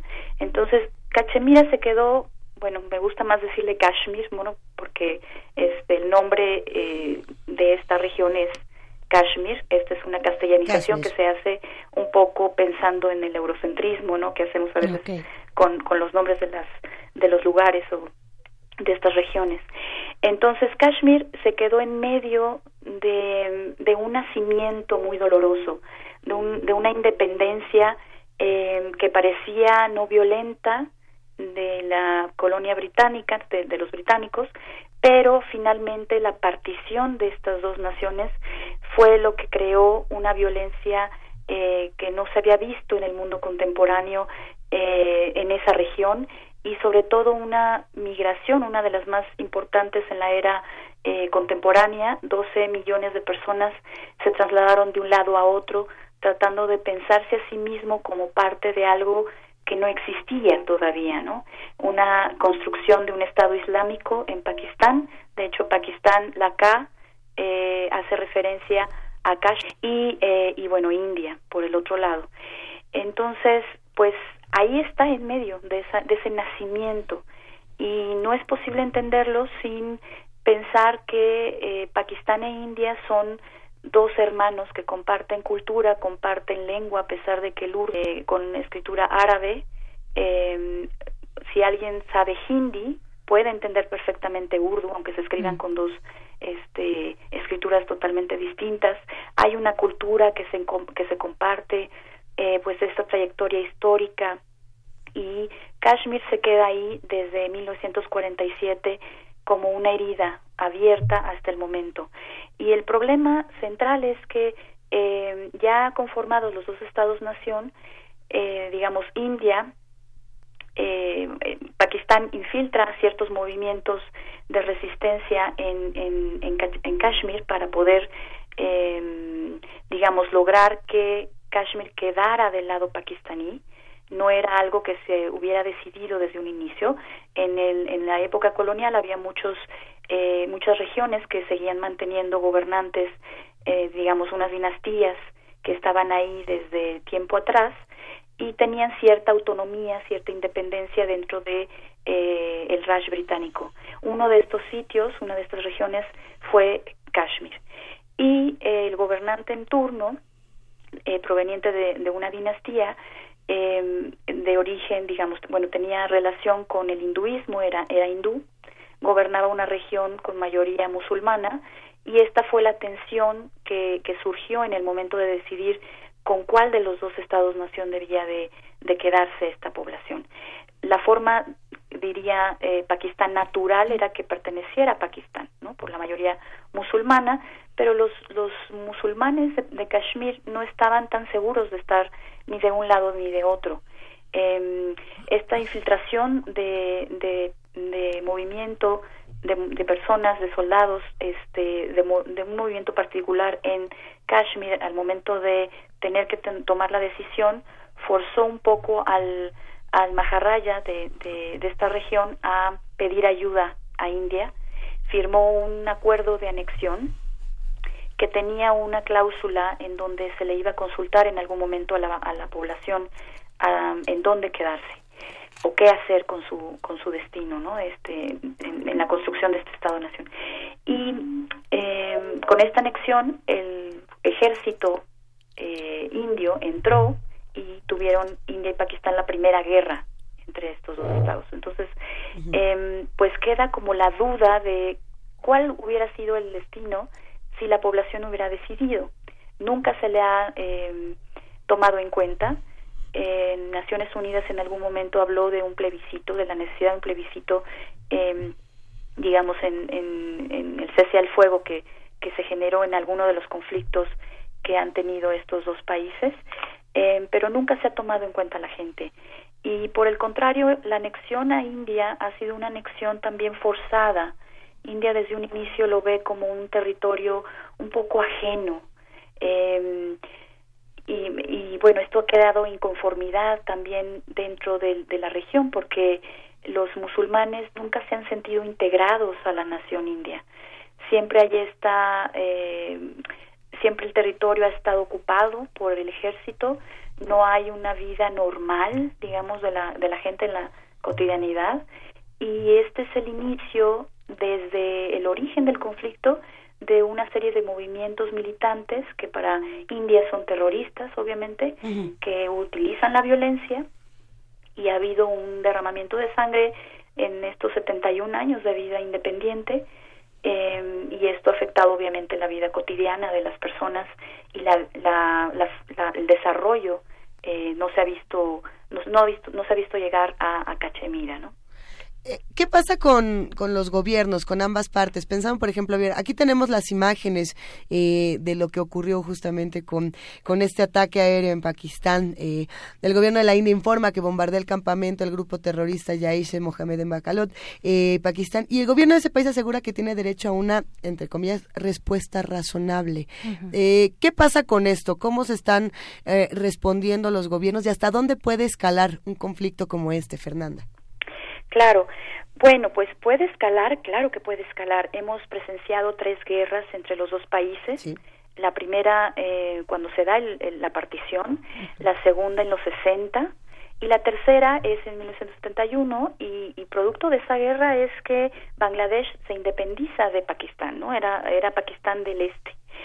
Eh, entonces la escalada de violencia ha estado eh, eh, presente en la historia de estos dos países desde el origen de ambos. Eh, lo que vemos ahorita tiene mucho que ver también y favorece en cierta manera, por ejemplo, a Narendra Modi, porque vienen las elecciones en mayo y un punto importante eh, siempre en el discurso de, Modi ha sido la defensa de India y un poco se parece, digamos, pensando en los discursos de Trump, se parece estos discursos eh, de hacer India cada vez más importante con presencia internacional y defenderla des- este, en, los, en todos los sentidos.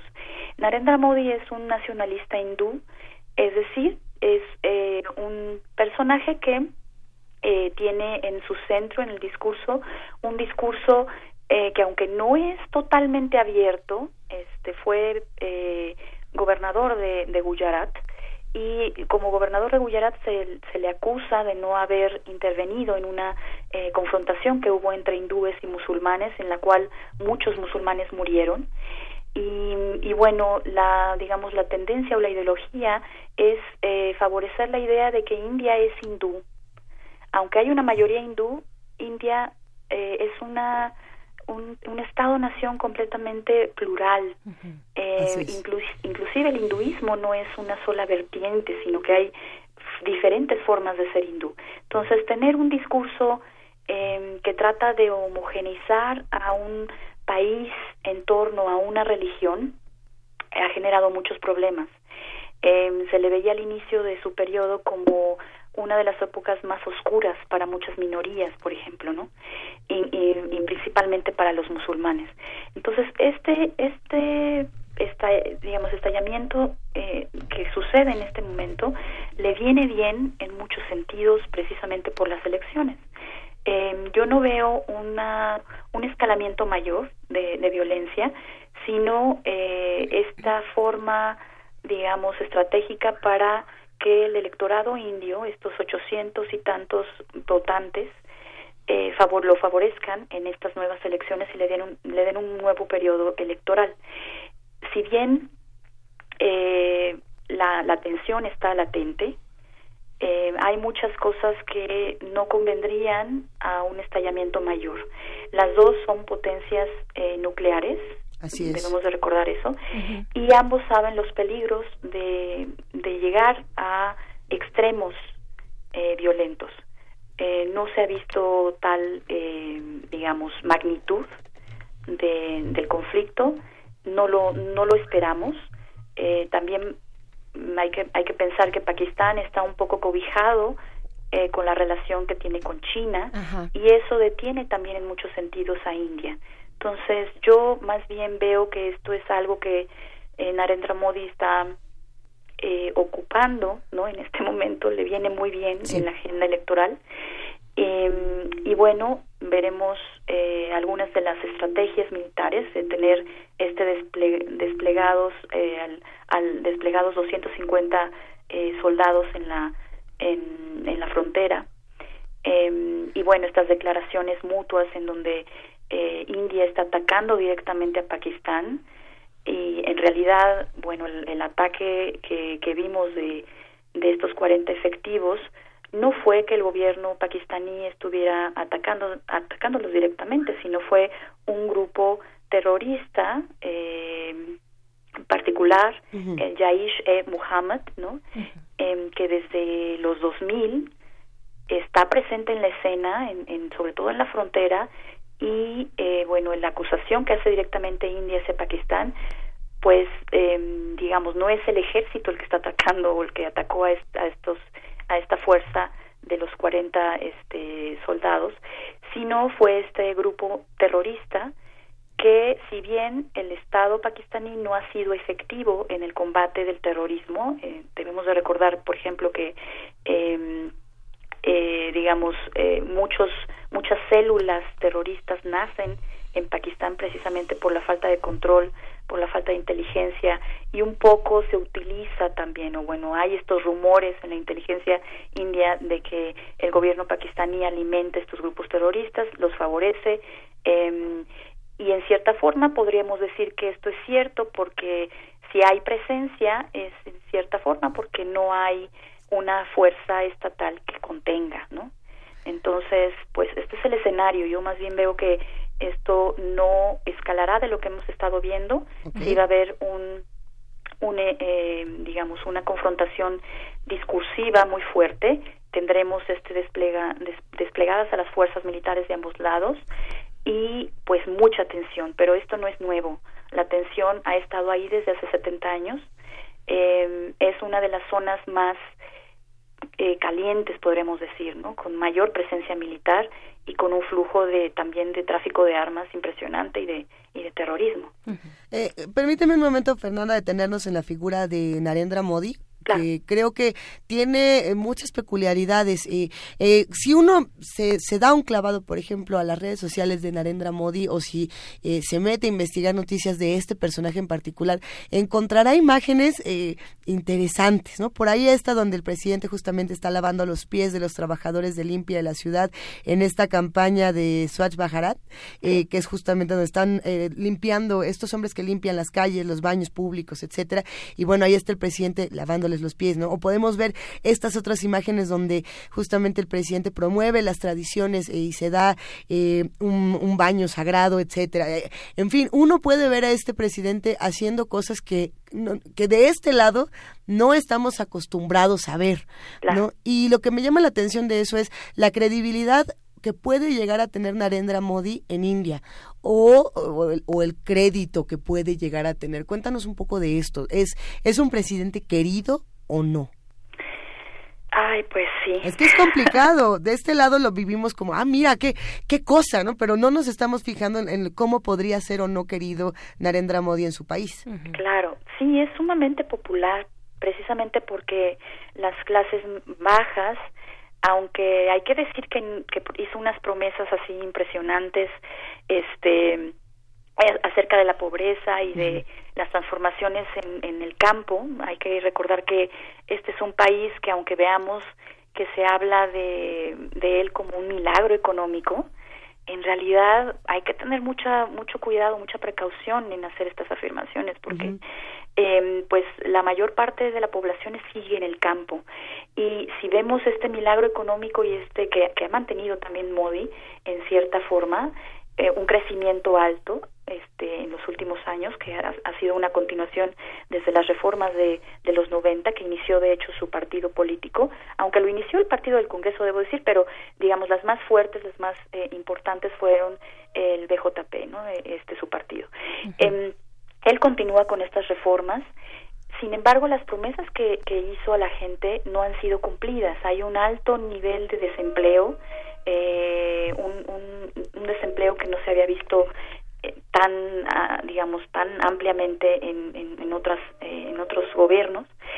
Y, y bueno, él, aunque es popular, lo cierto es que la gente está muy inconforme con, con la forma en que ha llevado el gobierno, con la falta de cumplimiento de las promesas y sí, estas estrategias que son eh, como este acercamiento tan eh, sorpresivo, ¿no? Para muchos gobiernos, eh, este lavarle los pies a, a, a trabajadores dentro del hinduismo inclusive Exacto. hace un impacto terri este tremendo no este y es es una de las estrategias para ganar adeptos y para no perder ese grueso de los votantes sin embargo en las últimas fechas en diciembre en, bueno en, en, digamos en el año pasado todavía este hubo elecciones estatales y lo que hemos visto es un repunte del partido del Congreso que ha ganado algunos de los estados eh, dentro de India. Entonces esto da, eh, digamos, una perspectiva de riesgo para, para el partido de, de Modi en las elecciones de mayo. Yo no veo que vaya a ser una elección sencilla, a pesar de sus estrategias, a pesar de este acercamiento con, eh, con digamos, con la gente, eh, aunque sigue siendo muy popular, pero sus estrategias, digamos, simbólicas, no eh, son tan efectivas cuando ya hablamos de la, del verdadero desarrollo que debe de tener la gente. Entonces yo sí veo un avance muy importante del Partido del Congreso, sobre todo urbano. La, las clases medias y altas no están contentas con Modi. Eh, y bueno, también hay que, hay que tener en cuenta que hay una población importante de, de minorías, aunque son minorías, eh, no son despreciables los 160 millones de musulmanes ¿no? en, en India y eh, esta, esta serie de simbolismos en contra de, del Islam, de los musulmanes Sí. indios y la falta de integración y de sentirse parte de India, eh, pues sí crea ciertos rezagos, ¿no? En- sobre todo cuando veamos ahora las elecciones. Por supuesto. Eh, Fernanda Vázquez, profesora investigadora de la UAM Coajimalpa, hablando de estos, de, de este grupo artífice del ataque, del ataque aéreo, eh, Jaish e Mohammed, que es un grupo, pues, eh, yihadista, ¿no? En Pakistán, que eh, que- cuéntanos de, de, pues, de esta configuración de los grupos terroristas en, en, en la zona, en Pakistán particularmente. Nos comentabas un poquito que, pues, hay dificultades, ha habido dificultades para contenerlos, ¿no? Que siguen proliferando, pero ¿cómo, cómo está, cómo está esta situación eh, respecto a ellos? ¿Qué tanto terreno han ganado? ¿Desde dónde están partiendo? Eh, ¿Cómo los ves?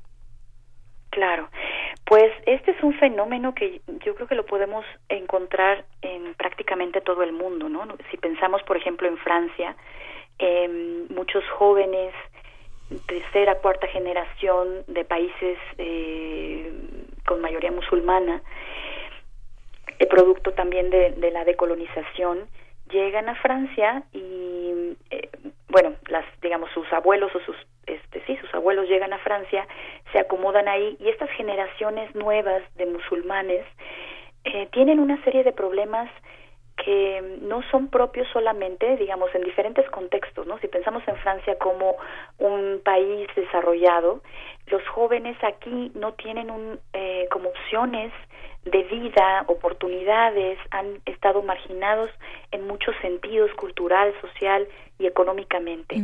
Y el fenómeno que vemos, hay muchos académicos trabajando alrededor de, del surgimiento de estas células eh, sobre todo en, en las nuevas generaciones, de esas ter- células terroristas, tiene que ver con esta falta de oportunidades, em, con la búsqueda de una identidad, de una identidad que a lo mejor está un poco desdibujada eh, cuando vemos a, a estos jóvenes unirse, eh, eh, digamos, digitalmente a un movimiento, ser eh, involucrados en la ideología, tratar de encontrarse a sí mismos, en, en, en, digamos, vinculados al Islam, eh, pues eh, se origina como ahí, ¿no? Como la falta de, como en un vacío muy importante que tiene la, la juventud hoy en día. Eh, pensando en Pakistán, las madrazas tienen casi siempre, eh, las, digamos, las, las eh, mezquitas tienen unas madrazas, unas escuelas que tratan de vincular a la comunidad en temas religiosos. Eh, yo soy muy insistente en estos, en este sentido. La religión jamás en ninguna religión hemos visto que se origine violencia, que los, que las escrituras, que la línea eh, de vida espiritual eh, propicie violencia. Lo que propicia violencia son inconformidades, son eh, estar eh, metidos en una serie de frustraciones económicas, políticas, culturales, eh, de un contexto particular. Entonces, uno tiene que analizar qué pasa en Pakistán, qué pasa en Francia, qué pasa en Reino Unido, qué pasa en todos estos lugares donde vemos que, que surgen estas células. El caso de Pakistán es muy particular porque ha estado eh, sumergido, es un, es un gobierno, digamos, un Estado-nación que ha tenido gobiernos que no han sido tan estables, eh, muchos eh, son gobiernos que han sido eh, militares, eh, que no han logrado eh, alcanzar una economía estable para la población. La gran mayoría eh, de los de, de, digamos de los pakistaníes están sumergidos en la pobreza, en, eh, son analfabetas muchos de ellos. Eh, y digamos estas condiciones económicas pues son son, son un semillero no para para la gente eh, que necesita eh, tener una forma de vida. Por supuesto. Y en muchos de los casos estas madrazas han funcionado como estas dobles eh, funciones, ¿no? Dar una identidad, una identidad religiosa con una cierta, eh, obviamente con ideología fundamentalista de defensa y también es un trabajo, ¿no? Estos son, se convierten en soldados de la militancia, estos grupos este, terroristas eh, tienen fondos de diversa índole, este y bueno este sería como el surgimiento de, de estas eh, de estas células este grupo en particular surge en los 2000 eh, el, su fundador es este estuvo involucrado en un atentado a um, un vuelo de India Airlines me parece y, y bueno ha tenido una vida en los últimos 19 años eh, pues muy activa en la frontera. Eh, y bueno, el, el, gobierno de India siempre ataca obviamente a Pakistán porque no ha sido capaz de controlar eh, a través de la inteligencia y a través de recortarle financieramente los recursos de estas células, ¿no? Pues bien. Qué, eh, qué interesante, es, un una tema. ocupación, eh, ¿no? Es una ocupación, es un trabajo también, una organización, eh, una perspectiva que de pronto no alcanzamos a ver. No, por supuesto. Hay un tráfico de armas que tienen también estas células de la cual se mantienen, tráfico de personas, hay este una serie de de, de- de empleos que se generan a través de, de ser parte, ¿no? Pues venga, hasta aquí nos vamos a quedar esta mañana, Fernanda Vázquez Vela, eh, preguntándote por último y ya para cerrar esta conversación, eh, ¿qué preguntas se quedaron abiertas y qué tendremos que atender para las próximas semanas? Bueno, pues muchísimas preguntas. Yo creo Exacto. este, las reacciones de los gobiernos, yo creo que tenemos que estar muy atentos.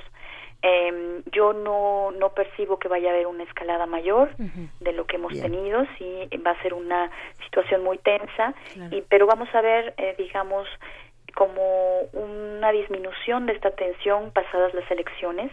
No le conviene a al primer ministro Narendra Modi tener eh, en la frontera desplegados dos ejércitos. La verdad es que esto tiene que relajarse después de, de las elecciones.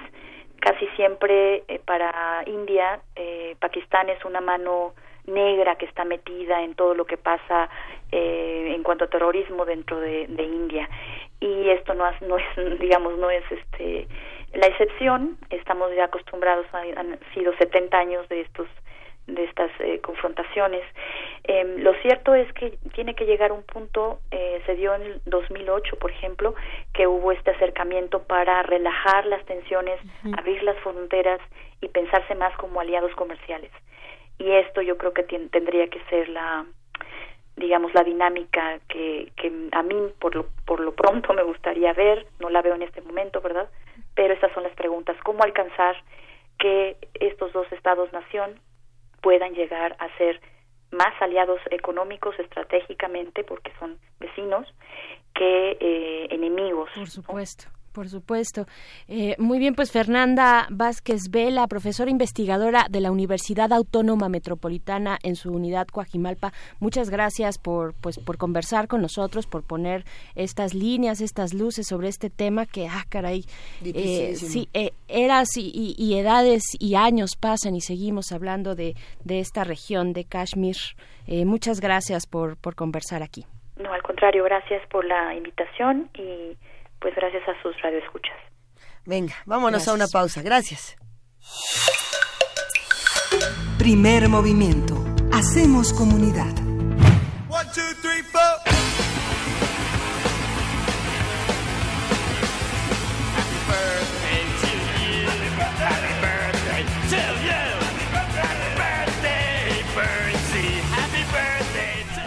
Qué bonito Qué es bonito. escuchar a los Ramones cuando es día de cumpleaños. Y antes de que termine esta hora, ¿qué dijeron que ya nos íbamos? Pues no nos vamos, porque hoy es el cumpleaños de Berenice Camacho. Muchas felicidades, Berenice. Ay, muchas gracias. Qué bonita sorpresa, ¿no? No me lo esperaba, la verdad. Y de Ramones, bueno, para alegrarnos el martes a todos, aquellos que cumplimos años, pues ya nos vamos acostumbrando un poco, ¿no? Ya, ya que queda, pues sí, sí, esto pasa cada año. ¿Cómo vamos a celebrar, año Bere? Con año? Este, empezamos bien con The Ramones, ¿no? Empezamos bien con los Ramones, entonces, pues ya, ya les compartiremos ahí, por lo menos de manera digital, una rebanada de pastel. Te queremos mucho, querida Berenice, y nos da muchísimo gusto poder compartir contigo todas las mañanas y seguir aprendiendo todos juntos. Muchas felicidades. Gracias. Felicidades. Y ahora sí, a seguir roqueando. Vámonos a la pausa. Síguenos en redes sociales. Encuéntranos en Facebook como Primer Movimiento y en Twitter como arroba PMovimiento. Hagamos comunidad.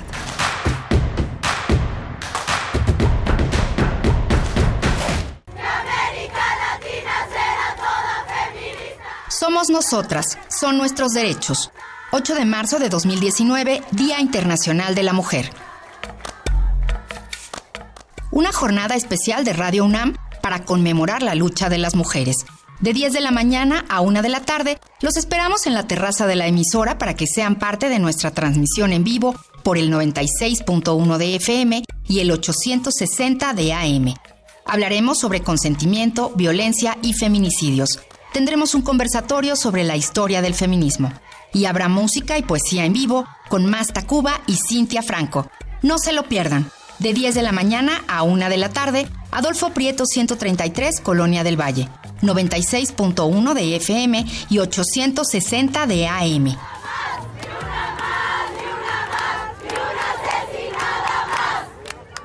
Radio UNAM. Experiencia sonora.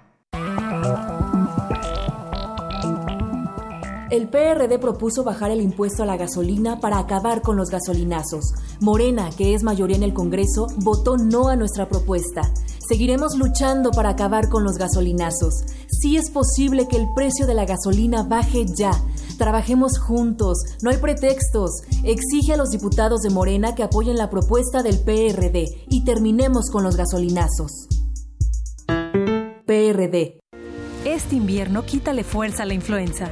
Ventila lugares cerrados, lávate las manos frecuentemente y protégete del frío.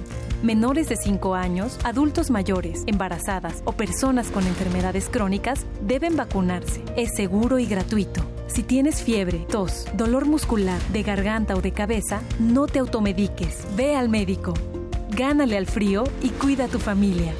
Secretaría de Salud. Gobierno de México.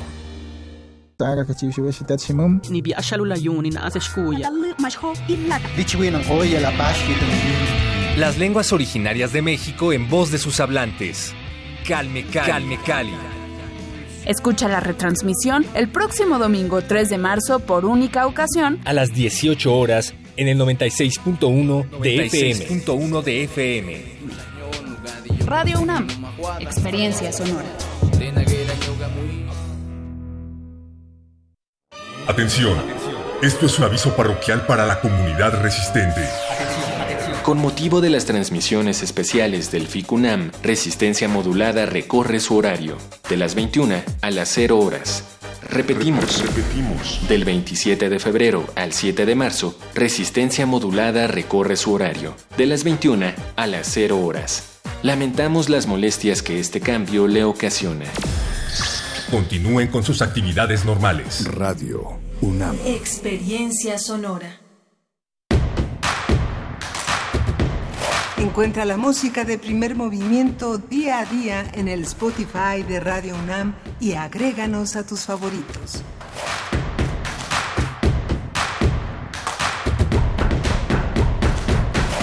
Son las 9 de la mañana con 4 minutos de este martes 26 de febrero y tenemos una serie de comentarios importantes aquí en nuestras redes sociales. Abrazamos a R. Guillermo que dice la humanidad en el siglo XXI deberá ser más espiritual o no será. Eh, Mar Heaven nos dice excelente invitada, efectivamente la región no es lo malo, los intereses del hombre son lo que apesta, eso es lo que nos dice Mar Heaven. Eh, por acá FC Viruet nos dice, ¿cuál es el papel de Rusia, China y los Estados Unidos en el plano geopolítico? Siempre es importante regresar Claro, que a ya estos nos decía países, ¿no? que la- el, el favorito, digamos, el favor que tiene China sobre Pakistán, ¿no? Nos decía eh, Fernanda, Fernanda Vázquez. Así es.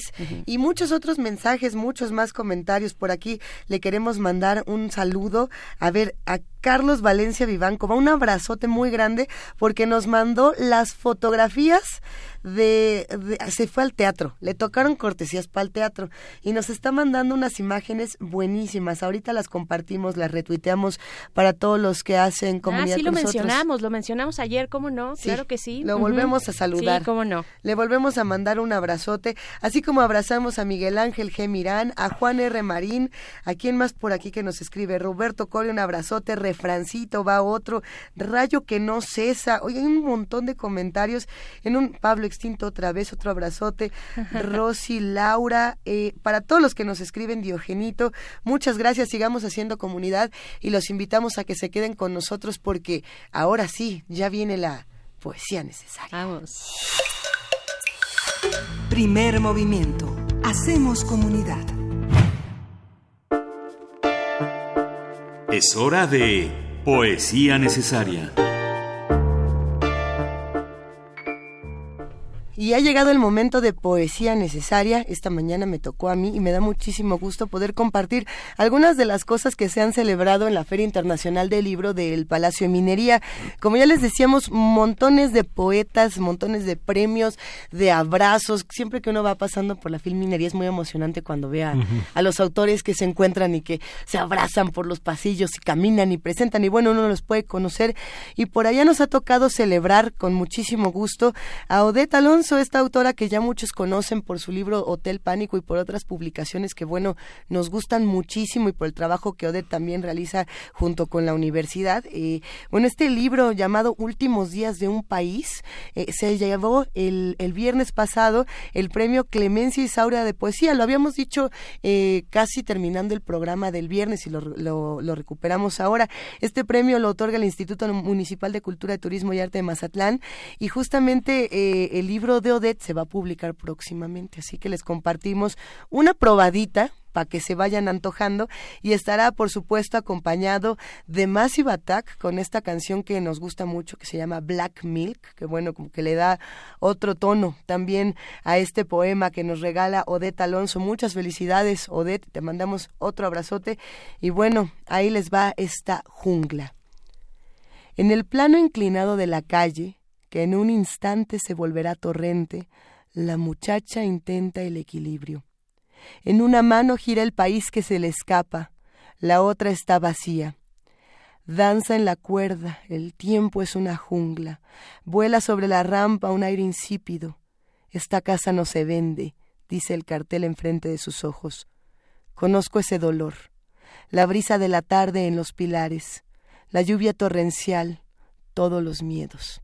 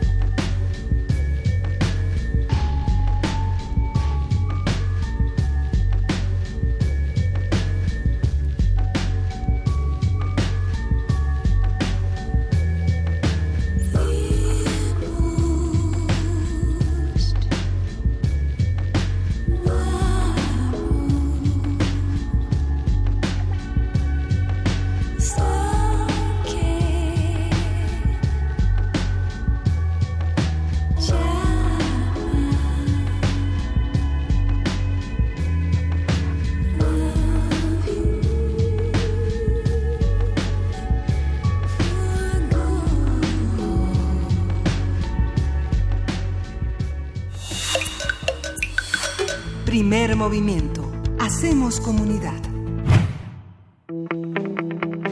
La mesa del día. El, modelo, de, maquila- maquiladoras, Ah. Estamos, estamos en coro porque es cumpleaños Estamos de en Berenice coro. Exacto, adelante Miguel Ángel.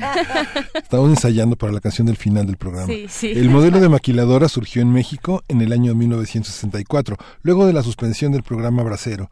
Este fue creado con el objetivo de dar empleo permanente a los trabajadores temporales que cruzaban la frontera para trabajar en los campos agrícolas de Estados Unidos cuando este país endureció el tema de las visas. Así es, este modelo ha atraído inversión extranjera y ha generado millones de empleos, sobre todo en la zona fronteriza del país, pero los trabajadores y trabajadoras de estas empresas también se enfrentan a bajos salarios, jornadas laborales, laborales sin pago de horas extras, prestaciones mínimas de ley y son vulnerables al crimen organizado, además, ¿no? que opera en estos territorios. De acuerdo con datos del Consejo Nacional de la Industria Maquiladora y Manufacturera de Exportación, hasta noviembre de 2018 había en México más de 6.000 maquiladoras, de las cuales casi el 90% de ellas se ubican en la frontera norte. Su producción bruta supera los 100 mil millones de dólares y representan el 70% de las exportaciones totales de México. El 70%. Pues, pues bueno, desde enero pasado, al menos 45 empresas maquiladoras en Matamoros, Tamaulipas, exigen un aumento del 20% y un bono de 32 mil pesos. Ante la falta de acuerdos, algunas eh, su- se fueron a huelga y otras han anunciado sus planes para salir de México. A partir de lo que se ha publicado sobre las maquiladoras y sus conflictos, vamos a hablar sobre este modelo de producción, a quién beneficia, cuáles son sus problemas y cómo puede constituirse como un sistema más justo. Está con nosotros la doctora Rocío Barajas, directora del Departamento de Estudios Sociales del Colegio de la Frontera Norte. Bienvenida, Rocío. Muchas gracias por estar aquí. Sí, buen- buenos días. Gracias por la invitación. Rocío, muchísimas gracias. Es un gusto escucharte eh, y creo que es pertinente regresar un poco a la historia de las maquiladoras en nuestro país para comprender por qué está ocurriendo lo que lo que vemos el día de hoy. Cuéntanos un poco eh, por dónde podríamos comenzar. Bueno, mira, este, efectivamente, como ya ustedes lo mencionaron, este programa inicia en, en los años 60, pues con el propósito sobre todo de darle empleo a aquellos trabajadores que habían este, eh, migrado a Estados Unidos bajo un programa de- legal eh, como trabajadores temporales. Eh, y bueno se ve como una posibilidad que este este programa puede ser la alternativa. Sin embargo desde el inicio de este programa habría que mencionar que en realidad eh, fue eh, incorporando a mujeres más que a hombres porque la actividad sobre todo se, se trataba al inicio de, eh, de una manufactura eh, muy simple básicamente un, un ensamble eh, de tal forma que eh, la, la llegada de, to- de estas plantas, eh, como se le ha conocido como plantas maquiladoras a lo largo de la frontera, pues fue atrayendo a, sobre todo a población migrante, una inmigración nacional, es decir, eh, recordemos que todo el proceso de este, urbanización de- del- del país se da de manera importante en la década de los 70. Entonces, eh, esta, esta opción de empleo, eh, pues es una opción que la toman sobre todo población que viene de los pequeños poblados del centro del país o de los estados colindantes a la frontera. Entonces, esta sería un poco el inicio de ese programa y, y de tal forma que va creciendo de manera bastante rápida, incluso antes del Tratado de Libre Comercio, pues ya en los 80 eh, es ya fuerte el programa, con tasas de crecimiento muy importante, con una migración muy importante, incluso superior al promedio nacional para las, las zonas fronterizas. Claro, eh, preguntarte también, doctora Rocío Barajas, en qué, eh, cómo se va configurando este esquema en términos de derechos, de derechos y beneficios para los trabajadores de maquila en, en esta frontera de nuestro país. Mira, desde un principio esta fue, podríamos decir, un, un- una industria eh, muy protegida, eh, hay que señalarlo, muy protegida por el por el Estado. Eh, básicamente había una idea que lo que era importante era generar empleos, ¿sí? Que lo que importaba era generar empleos. En la década de los 80, eh, 90, pues todavía el valor de la, de, de- siempre fueron salarios bajos, eso es una característica. Habría que entender que las plantas maquiladoras son parte de este proceso de la globalización, o sea, toda esta segmentación productiva, toda esta relocalización industrial se basa en la búsqueda pues de mano de obra barata, ¿no? Claro. Con- y que en este caso pues nosotros eh, teníamos abundante mano de obra dado que teníamos una situación de la de la de la población con bastantes jóvenes pero que eh, se dan situaciones de empleo de alta precariedad si a eso le agregas que una política nacional fue la de mantener el control salarial este o, perdón el sí el control de, de- de- un control de precios en donde en realidad lo que se controló fue el precio del trabajo pues entonces esta esta situación o estos salarios pues se fueron cada vez deteriorando más.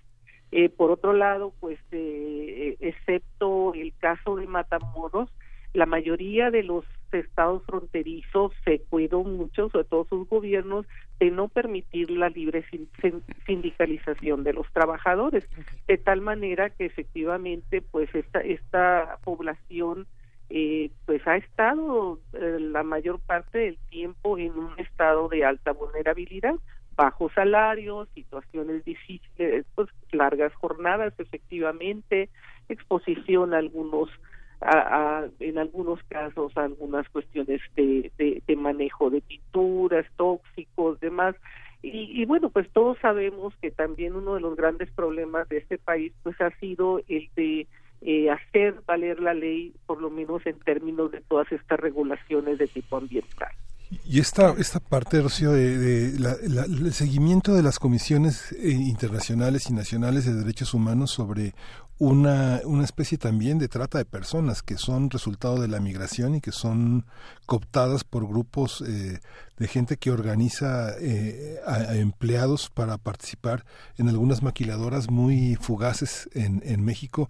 Eh, tenemos ya una, una diferencia con el pasado de los años 60. ¿Cuáles serían las características ya de esta nueva relación laboral con estas empresas tan poderosas que dejan, como decíamos en la entrada, el 70% de las exportaciones? ¿Cómo regularlas? ¿Cómo meterlas en cintura en materia de derechos humanos y no solamente en la conveniencia económica de su presencia en México? Mira, aquí yo creo que hay varias varias dimensiones. Obviamente una parte es la, la salarial, este, nosotros esperamos que bajo este nuevo modelo o esta nueva visión que está tratándose de desarrollar en el país, pues se entienda que ya no podemos seguir eh, eh, pues ah, compitiendo con base en bajos salarios. Algo interesante que ha sucedido es que después de 40 años tú tienes un cierto desarrollo de eh, procesos de aprendizaje tanto tecnológico como organizacional. Hoy ya no tenemos, si bien es cierto, todavía existe un rango de, empresas o un porcentaje de empresas de, de ensamble, hoy hablamos ya de manufacturas intermedias y en algunos casos pues hay cierto avance. Eso implica que entonces requieres, este, estar requiriendo mano de obra calificada o más calificada y que esa población pues requiere realmente que sus salarios correspondan a las actividades que realizan. Entonces creo que si se sigue en la línea de empezar a de permitir que el, salario pueda empezar a, a, a crecer y pueda realmente este pues digo estamos en una brecha grandísima fueron 30 años de un deterioro constante del salario del poder adquisitivo de la moneda este obviamente ese va a ser un proceso largo este si no pues pasa un poco lo que ustedes estaban mencionando no este nosotros siempre hemos en términos de la salida de las empresas nosotros siempre hemos dicho que este porque lo vivimos en la frontera que de alguna manera la industria maquiladora este ha sido un factor de estabilizar en el propio país porque ha sido el desfogue para que mucha población no no migre hacia otros países en este caso hacia Estados Unidos pero este también están todos estos problemas que tienen que atenderse por ejemplo las ciudades fronterizas han crecido de una manera impresionante sin que nadie se haga cargo del desarrollo urbano y las empresas prácticamente eh, tienen no fuera del pago que hacen del salario no hacen contribuciones a las ciudades o a los estados en donde ellas se han instalado. Entonces, una manera que se podría, que se ha insistido, que ya algunos académicos han, han propuesto es el hecho, por ejemplo, de imponer algún tipo de impuesto que no sea oneroso, pero que permita, estás hablando de casi este, seis mil, siete mil empresas que podrían contribuir de manera importante para mejorar el, el, el, el desarrollo urbano de las ciudades, que es donde viven y las áreas sobre todo donde viven los trabajadores. Otro elemento es el tema de efectivamente del derecho eh, a los eh, o el respeto a los derechos eh, laborales de los trabajadores, eh, la posibilidad de que ellos puedan efectivamente sindicalizarse y que frente a despidos y situaciones eh, donde las empresas busquen este, tener ventajas sobre el trabajador, pues que haya leyes e instituciones que los respalden, ¿sí?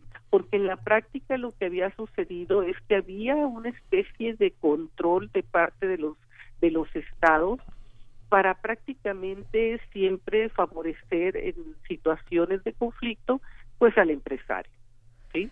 Eso Así es. creemos que eso no puede seguir sucediendo, que tiene que efectivamente eh, eh, ponerse en práctica la ley, pero la ley significa este, también reconocer los derechos y cuidar los derechos de los trabajadores y no solo de los empresarios. A ver, hay que aclarar brevemente que estamos hablando con la doctora Rocío Barajas, directora del Departamento de Estudios Sociales del Colegio de la Frontera Norte. Para aquellos que nos están comentando a través de redes sociales y de distintos espacios que se cayó por un momento la transmisión que estábamos teniendo a través del 96.1 de FM y del 860 de AM. Parece ser que ya eh, que ya se solucionó el propio Barajas. Continuamos con, con esta entrevista. Berenice, querías eh, agregar Sí, algo. Sí, eh, doctora eh, Rocío. Eh, en esta narrativa que nos compartes, esta crónica histórica desde la década de la industrialización, digamos, en su auge, los, eh, la década de los 70 y luego ya llegando al neoliberalismo, eh, preguntarte sobre el esquema de outsourcing o subcontratación. Eh, ¿En qué momento nos encontramos al margen de un nuevo gobierno que pueda empezar a emprender eh, medidas distintas? ¿no? Eh, ¿qué, qué, qué está pasando en este sentido de la subcontratación en las maquiladoras? Sí, bueno, recordemos que el tema de la subcontratación no es exclusiva de las maquiladoras, sí, es un Sí. es un es un fenómeno que tiene que ver con la idea de la flexibilidad del trabajo en donde pues prácticamente nadie se hace responsable del trabajador y sus derechos, ¿no? Es muy fácilmente decir los trabajadores pues no no este hacen antigüedad, los trabajadores son altamente, son doblemente vulnerables. Definitivamente el tema del outsourcing ha venido a generar todavía una doble situación eh, de irregularidad porque no se respetan las leyes, porque se favorece al empresario este y no hay o hasta hoy no ha habido quien proteja los derechos de, estos de estos trabajadores no e insisto este terminan siendo trabajadores de nadie porque pues no tenemos en realidad este una empresa y, y ha habido un sistema en el cual pues se van cortando los traba los em- los contratos son temporales para que precisamente las personas este no hagan eh, antigüedad y obviamente pues esa es una violación fragante a los derechos humanos este de- laborales. Creemos que esa es una de las áreas que tiene que atenderse y, y este y en un momento dado pues también buscar cambiar ese ese esquema para que las empresas tomen responsabilidad sobre sus trabajadores La Secretaría del Trabajo adoptó un modelo desde diciembre de acompañamiento. ¿Es ese modelo de acompañamiento y no de litigio en favor del trabajador? ¿Cómo, cómo está siendo visto en, en la, en la frontera? Muchas de las huelgas, eh, las comisiones federales locales se disolvieron porque no había motivos para la huelga y esto este pone pone en duda pues la, la, la capacidad negociadora de las comisiones locales y la injusticia imperante en muchos de estos sectores más de más de mil despidos y muchas empresas eh, poniendo la condición de que se van si no tienen resultados favorables en los juicios ¿no?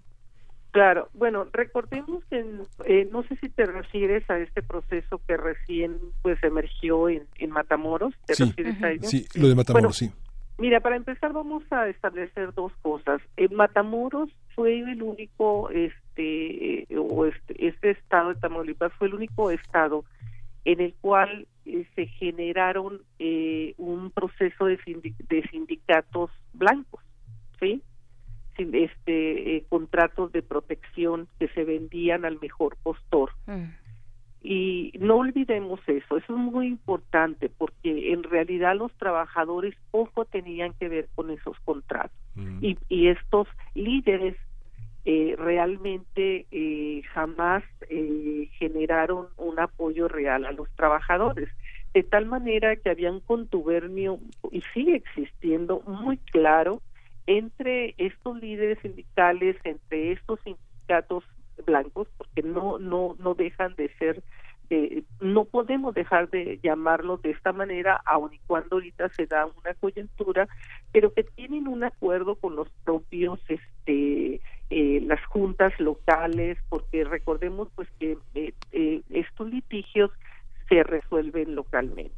Entonces, pues obviamente va a ser un proceso complicado, o sea, hacer ese cambio, generar ese cambio, tanto de los propios sindicatos blancos, donde se permita la real eh, eh, sindicalización de los trabajadores, como también una, una visión, un cambio de esa posición de las juntas locales en donde realmente este pues se le dé el derecho de manifestación de búsqueda de mejores condiciones laborales a los trabajadores situación que no ha existido. Entonces me parece que es muy rápido para pensar que o sea los, estos cambios no se dan de la noche a la mañana este hay hay una emergencia real creo que en muchos de los trabajadores pues obviamente esto fue como una coyuntura para poder eh, eh, hacer un planteamiento de mejora de condiciones laborales pero la parte institucional pues sigue todavía en la misma condición que los años anteriores. Entonces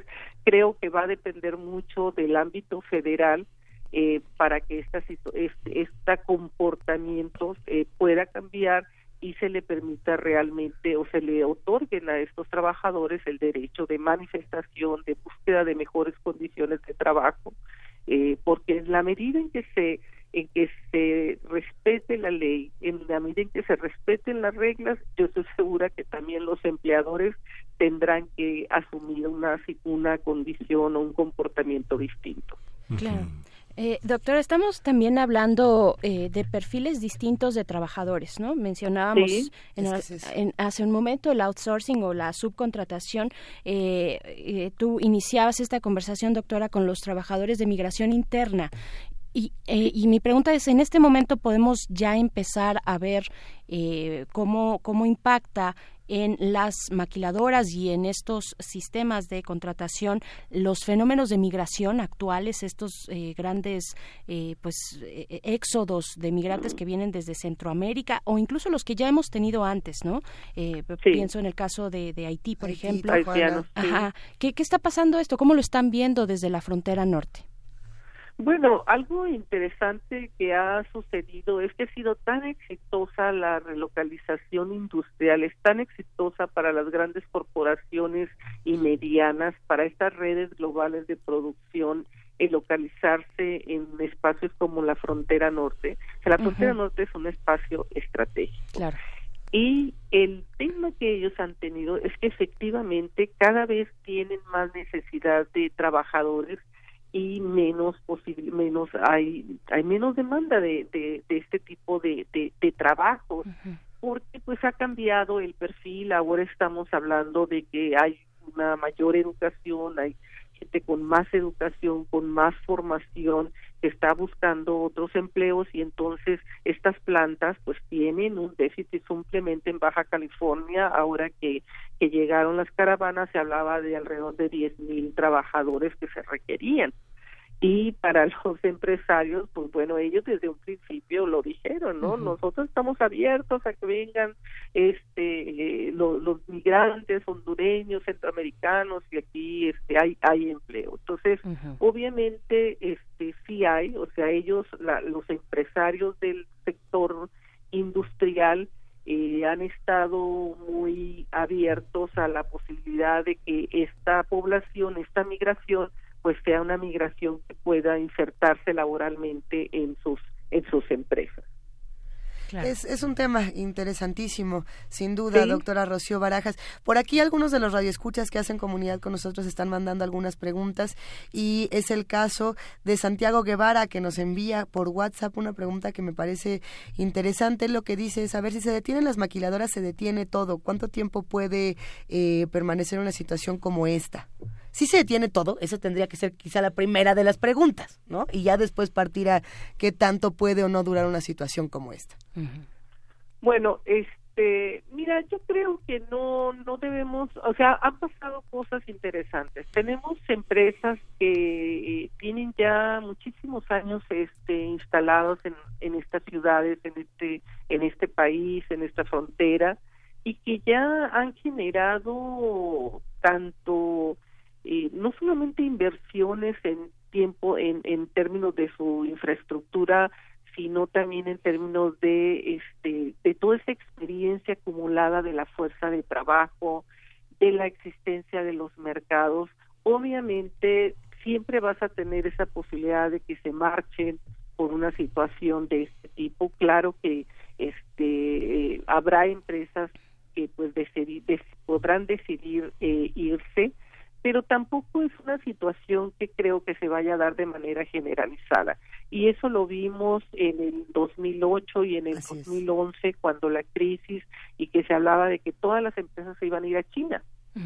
Y no es cierto, no se fueron a China, ¿por qué? Porque ya tienen capacidades por- productivas construidas, en donde eso implica tanto la experiencia del propio proceso como, y un elemento fundamental es, es la mano de obra. Entonces, sí, obviamente, es, yo creo que va a ser muy difícil eh, con- eh, eh, pensar en que de manera automática y de en un solo momento eh, las empresas podrán pagar adicional el 20%, que en un momento dado pues este son grandes corporaciones, pero creo que este eh, finalmente si pensamos en un esquema de recuperación paulativa del salario este pues estaremos protegiendo el empleo porque definitivamente pues eh, con todas estas críticas que se le puede hacer y que le, se tienen hacia la industria, pues ha sido un, un, un generador importante de empleo, más de dos millones de empleos en la en la frontera, sobre todo para un sector que tiene baja baja calificación porque tiene baja formación educativa, ¿no? En donde bueno, pues ahora el Estado tiene mucho que hacer para realmente eh, mejorar las capacidades de los trabajadores y que ellos puedan eh, ganar eh, más. Pero pues en síntesis yo diría que no no deberíamos pensar en que esto va a ser una salida masiva. Creo que va a ser difícil que se logre que las empresas de un solo momento eh, incrementen los salarios de esa manera, este, pero creo que sí puede empezar a haber una recuperación del salario. Claro, tenemos por un lado las propuestas también del, del nuevo gobierno, ¿no? Este, esta Confederación Internacional de Trabajadores de Napoleón que organiza eh, eh, o que aglutina a Napoleón Gómez Urrutia, el senador eh, de Morena. Y, pero también preguntarte, doctora, si estas amenazas, si ya se han diluido las amenazas de Donald Trump de retirar las armadoras, cómo, cómo se ha visto esta negociación con las empresas norteamericanas también, ¿no? De, eh, ensamble de, de automóviles en nuestro país. Podemos estar, digamos, por el momento tranquilos, tranquilas de que puede haberse diluido esta amenaza. Mira, yo creo el capital, pues solo lo que busque, pues busca su ganancia fundamentalmente, ¿verdad? Entonces ellos son bastante pragmáticos y lo que sabemos es que en este pro proceso de renegociación del tratado, uh -huh. eh, las propias armadoras, pues fueron muy eh, eh, activas en términos de eh, buscar eh, tanto hacer su lobby frente al gobierno de los Estados Unidos, pues tratándolos de de convencer de que pues al final si había una salida de las plantas de México, esto iba a significar un incremento y regreso a los Estados Unidos, esto iba a significar un incremento en los precios de los de los artículos, porque finalmente la mayor parte de los productos que se terminan aquí en México o que se eh, manufacturan regresan a Estados Unidos y los norteamericanos tienen accesos a productos eh, de, de bajo costo de tipo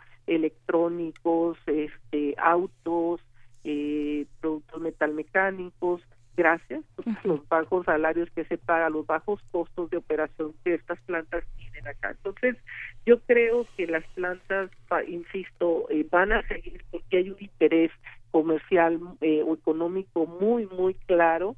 Este, harán algunos probablemente eh, eh, pues eh, algún tipo de, de acuerdo de mantener o de invertir un poco más en Estados Unidos, pero yo creo que nosotros vamos a seguir viendo la llegada, especialmente si hay buenas condiciones en el país, de este ma- mayor número de capitales.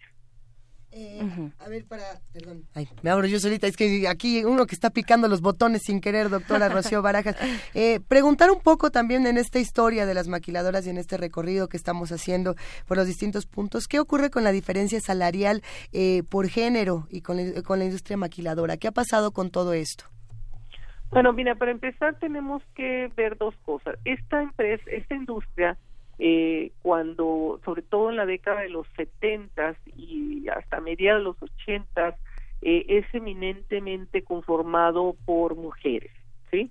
Que esa fue un poco la gran contradicción. Se creó esta industria para darle empleo a, a los hombres, pero en realidad quienes se encontraron eh, una o sintieron atracción hacia estas empresas pues son las mujeres.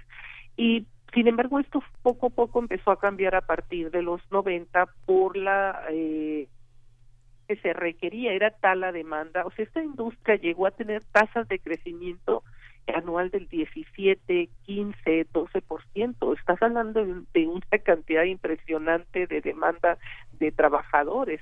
Entonces se fueron incorporando las los los eh, eh, los hombres. ¿Qué es lo que sucede en términos de las diferencias salariales?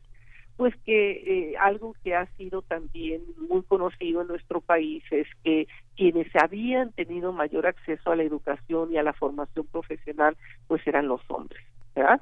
Entonces, eso hay una relación entre, entre tu formación profesional y también eh, tu acceso al, al, al salario. Aún y cuando todos los salarios son bajos, pues obviamente si tú tienes una eh, tienes estudios de preparatoria, tienes estudios universitarios, pues vas a tener otras funciones dentro de la empresa y esas funciones regularmente las realizan estos estos hombres que tienen mayor educación, mayor formación y mientras tenemos una gran cantidad de mujeres pues que están en las líneas de ensamble y que están sujetas a menores salarios además de un tema pues también discriminatorio, habría que decirlo, ¿no? Donde se piensa que el que manda, el que debe de estar ordenando la línea, el que debe estar supervisando es el hombre y obviamente pues tiene un mejor salario y la mujer pues tiene que estar en la en la actividad productiva, ¿no? Entonces son como distintos distintas situaciones que se conjugan para que nosotros veamos este tipo de diferencias salariales. Claro. La discriminación también propia a las mujeres que está muy repartida en la crónica y en las novelas y en muchos trabajos sobre la literatura del norte hay una hay una constante demanda de violaciones, de trata de personas, de embarazos no deseados, de muchos niños abandonados. ¿Esto es un mito de la imaginación literaria o hay trabajos que eh, hagan un conteo sistemático, metodológico sobre esto? Mira, yo creo que no hay muchos estudios. Efectivamente, este, yo creo que hasta recientemente se ha vuelto a, retomar el tema, pero sí quiero mencionar algo. Este, porque hace algunos años a mí me llamaba un periodista y me preguntaba, oiga, este, se referían al caso de Ciudad Juárez este, hemos encontrado que hay muchos niños abandonados, que hay muchos niños que este, están en la drogadicción y es que entonces eh, parece ser que tiene que ver con el tema de que las mujeres están trabajando, no están en su casa y entonces están expuestos a todo esto. Eh, yo le decía, mire, eh, eh, para empezar, o sea, la incorporación de las mujeres al mercado de trabajo es un proceso y un derecho que inició hace varias décadas. Y lo que ha pasado, en, o sea, las situaciones que se están viviendo, que efectivamente hay muchas situaciones de tipo familiar, que creo que eso sí hay que mencionarlas, tiene que ver con, con la ausencia de un Estado que no se ha hecho responsable de la parte que le toca. Si la mujer sale a trabajar, si la mujer sale a buscar el sustento de la familia, no tenemos ninguna instancias de intermedias, ni las escuelas tienen horarios extendidos, ni tenemos suficientes guarderías, ni tenemos programas que permitan que los hijos de los trabajadores y de las trabajadoras, sobre todo en la maquila, eh, puedan eh, tener un apoyo y un acompañamiento eh, que les permita estar tranquilas y que también pues sea una respuesta al esfuerzo que ellas están haciendo porque es fácil decir eh, el 80% de las exportaciones en México, un gran país exportador, se va al mercado norteamericano, etcétera, etcétera, pero ¿quién está respondiendo por esa otra parte, no? La parte de eh, los derechos y de los servicios que requiere eh, esos trabajadores. Entonces, creo que mucho de, yo no sé, realmente no podría decirle el tema de la trata de blancas, pero sí me puedo referir al tema de la violencia en Ciudad Juárez, por ejemplo, o la, como usted recuerda, los feminicidios que fueron tan, tan, tan sonados y siguen siendo, este, pero que fueron muy, muy fuertes, sobre todo a, en, en el, a, a principios de, de, de este siglo, este y que realmente lo único que también se, se evidencia es la ausencia de las instituciones eh, protegiendo a estas mujeres obviamente están son mujeres que han estado altamente vulneradas en, en ciudades con alt, eh, sabemos que en la frontera se ha generado todo este proceso de de, de, de crimen eh, la, eh, y, y dónde viven estas mujeres pues estas mujeres viven en las zonas marginales en las zonas,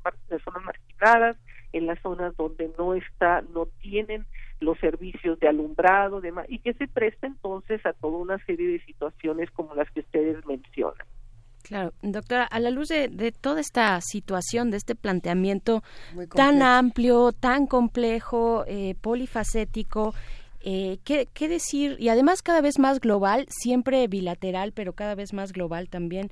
¿Qué comentar, eh, qué comentario eh, podría compartirnos, podrías compartirnos sobre la propuesta del nuevo gobierno? ¿Cómo, cómo se está plantando este nuevo gobierno hacia los derechos laborales, hacia los derechos también de las personas que menos tienen, los, los despojados, ¿no? Este siempre una bandera de, de o un caballo de batalla del actual presidente Andrés Manuel López Obrador, al menos en su discurso. ¿Qué decir? ¿Qué decir de este nuevo gobierno? Mencionábamos hace un momento también lo de eh, la creación de la Confederación Internacional de Trabajadores, ¿no? De Napoleón Gómez Urrutia, que viene después de un ostracismo, después de un, eh, este, pues de, de, vivir en Canadá, de salir del país tras una persecución política. ¿Qué decir de este panorama frente al nuevo gobierno? Bueno, yo creo que este, pues todos tenemos la, la esperanza de que efectivamente eh, haya un cambio. Yo siempre he planteado que el gran problema de nuestro país pues son la falta de, de la institucionalidad, o sea, tenemos instituciones que no están funcionando.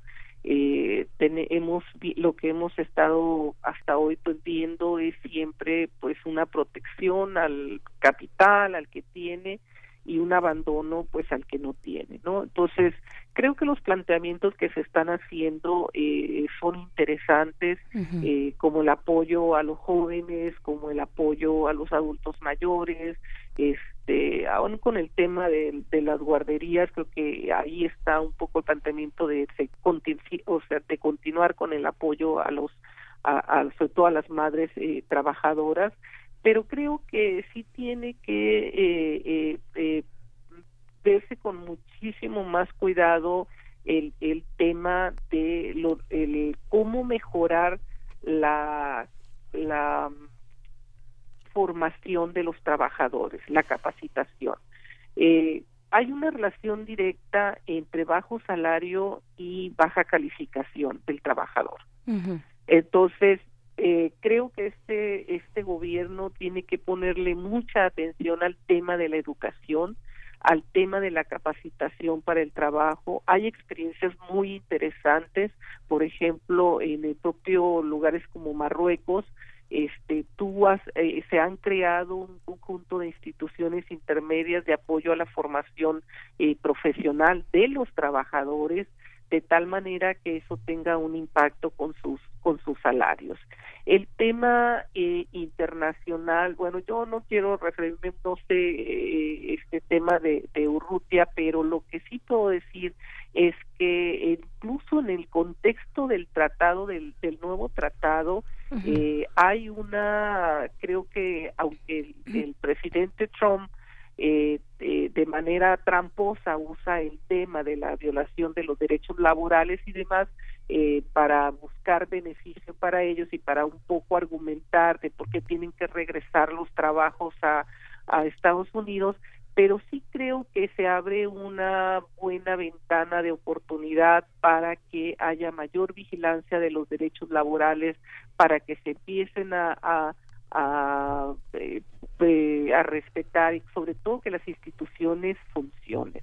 Porque nosotros tenemos un, un, una buen o sea tenemos una ley laboral vigente que no se respeta donde las insisto las juntas locales y todos estos estos eh, eh, pues todas estas instancias de gobierno hasta hoy básicamente pues habían apoyado al al empresario bajo el argumento de que si se se hacía algo que los molestara pues se iban a ir pero estas son empresas internacionales que además requieren y, y, cuidan mucho sus nombres. Entonces yo creo que en la medida en que se respeten y se busque este gobierno eh, realmente apoye el, la, la, el respeto a los derechos laborales, puede mejorar sustancialmente la situación de los trabajadores y las empresas tendrán que también ir considerando que hoy deben de tener un comportamiento distinto.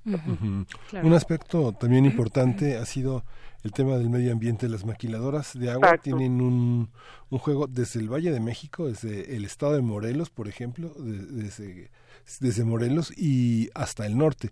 ¿Cómo eh, re- regular esta parte medioambiental en la que el uso del agua ha sido uno de los bienes eh, de los que más han usufructuado?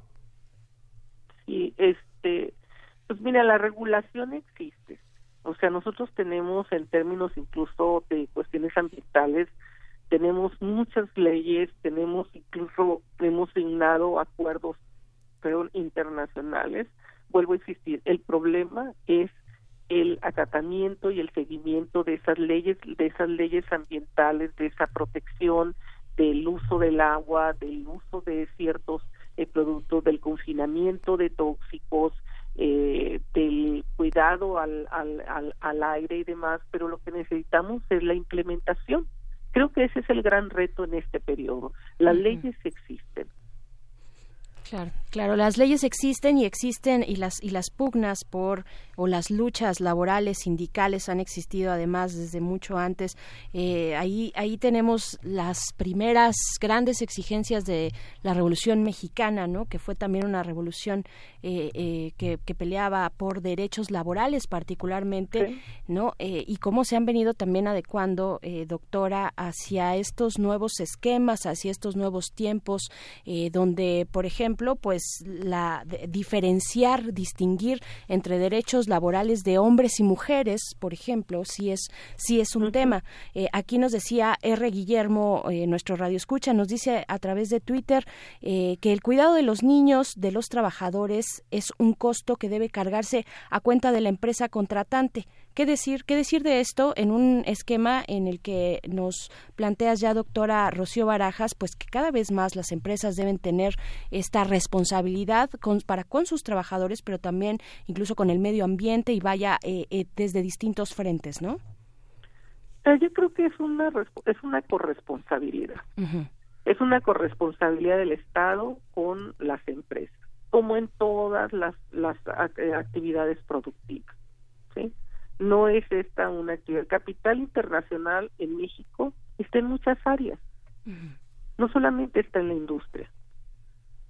Y yo creo que es una corresponsabilidad y necesitamos modificar el esquema de las empresas, eh, sobre todo eh, manufactureras, eh, en términos de, eh, yo insisto, hay un esquema de, de ¿cómo te puedo decir?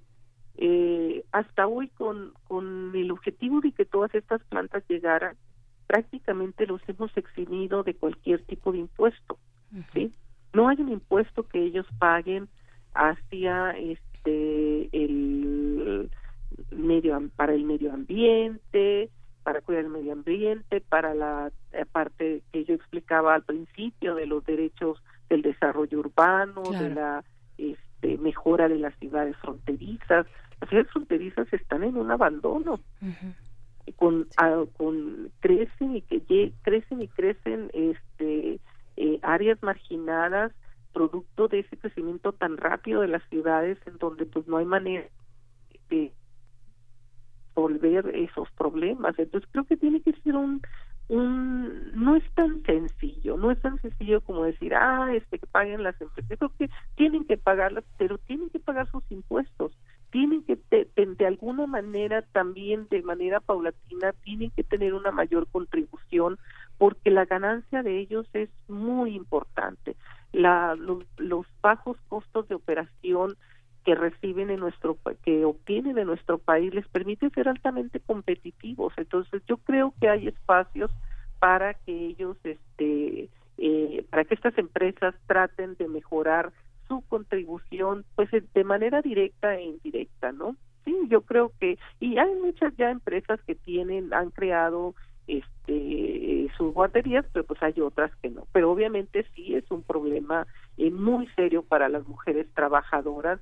E insisto y ni siquiera nada más el tema de las guarderías porque las estamos hablando de jóvenes estamos hablando de sí de jóvenes de jovencitas que muchas veces tienen que estar en zonas eh, muy marginales en donde el crimen organizado está a la orden del día, donde el peligro, este, la, la miseria, pues trae aparejado todos esos otros eh, problemas que ya conocemos y en donde están indefensos, ¿no? Por eso yo insisto que este es un tema que tiene que estar abordado desde el Estado y también desde las empresas. Queremos agradecerte profundamente, Rocío Barajas, por ayudarnos a desentrañar un poco más este tema de las maquiladoras. Y, y también queremos saludar, por supuesto, a todos los amigos del Colegio de la Frontera Norte, hacer esta recomendación a que nos acerquemos a la página del COLEF, colef.mx, y a que nos acerquemos al stand 1400, justamente en esta Feria Internacional del Libro del Palacio de Minería, claro. donde hay eh, publicaciones del Colegio de la Frontera Norte, así como habrá una serie de presentaciones este fin de semana, Rocío Barajas. Sí, gracias, gracias. Sí, pues invitados a que eh, eh, se asumen un poco a nuestra página. Regularmente tenemos eh, colgados de la misma una serie de también de, de videos, de eh, conferencias que se han impartido de- sobre diferentes temáticas que pueden ser de interés eh, del público. Sin pues duda. gracias por la entrevista y espero que pues les haya servido eh, un poco estas. Un poco, un muchísimo. Rocío Barajas, muchísimas gracias. Va un abrazo inmenso. Un abrazo. Hasta luego. Hasta luego. La exprimimos. Hasta luego. Estuvo bueno. ahora sí. Para todos los que quieran saber Ahí más. se pueden, eh, pues, echar un clavado para ver todas, todas estas in- eh, investigaciones, estos materiales que nos tiene el Colegio de la Frontera Norte, eh, como ya nos hacía la invitación la doctora Rocío Barajas, y se nos está acabando ya el tiempo. Vámonos con un poco de música para regresar a despedir esta transmisión. Vamos a escuchar de Juana Molina un día. Voy a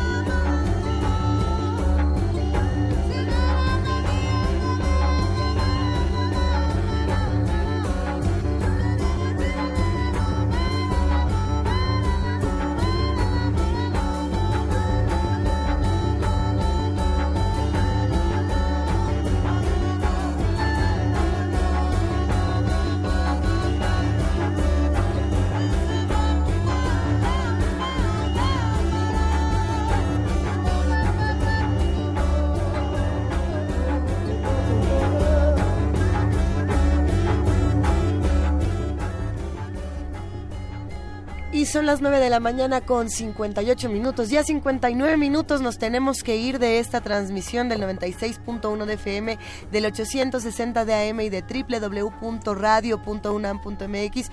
Recordando que en este final de la segunda hora tuvimos algunas fallas técnicas en el 96.1 de FM, pero parece ser que ya todo está resuelto. Todo volvió a la normalidad y también es momento para recordarles e invitarles que se acerquen a la Feria Internacional del Libro del Palacio de Minería. Recuerden que va a estar hasta el 4 de marzo y todos los días hay distintas actividades, lecturas, presentaciones del libro y por supuesto pues todos los stands de las editoriales. Es, es una maravilla y si ustedes tienen la posibilidad de ir además en martes cuando baja bastante la, la, la afluencia, Ay, sí, sí, bueno, aprovechenlo. Si están por ahí, métanse ahí al Palacio de Minería, Tacuba número 5. Siete. 7, Tacuba número 7 en el centro histórico está, eh, pues inicia desde las 11 de la mañana y hasta las 9 de la noche, los de lunes a viernes, sábados y domingos de 10 a 9, de 10 de la mañana a 9 de la noche. Así es que, bueno, dense esa oportunidad y pues compartan, compartan esos libros, esas lecturas, lo que puedan encontrar en el Palacio de Minería. Con esta gran cuarentona que es la, Feria del Libro. 40 años en la Feria del Libro. Cuarentona consentida. Pues nos despedimos. Esto fue Primer Movimiento. El mundo desde la universidad.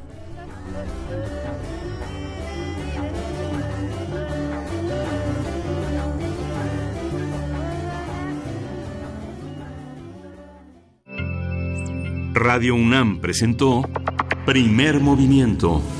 El mundo desde la universidad.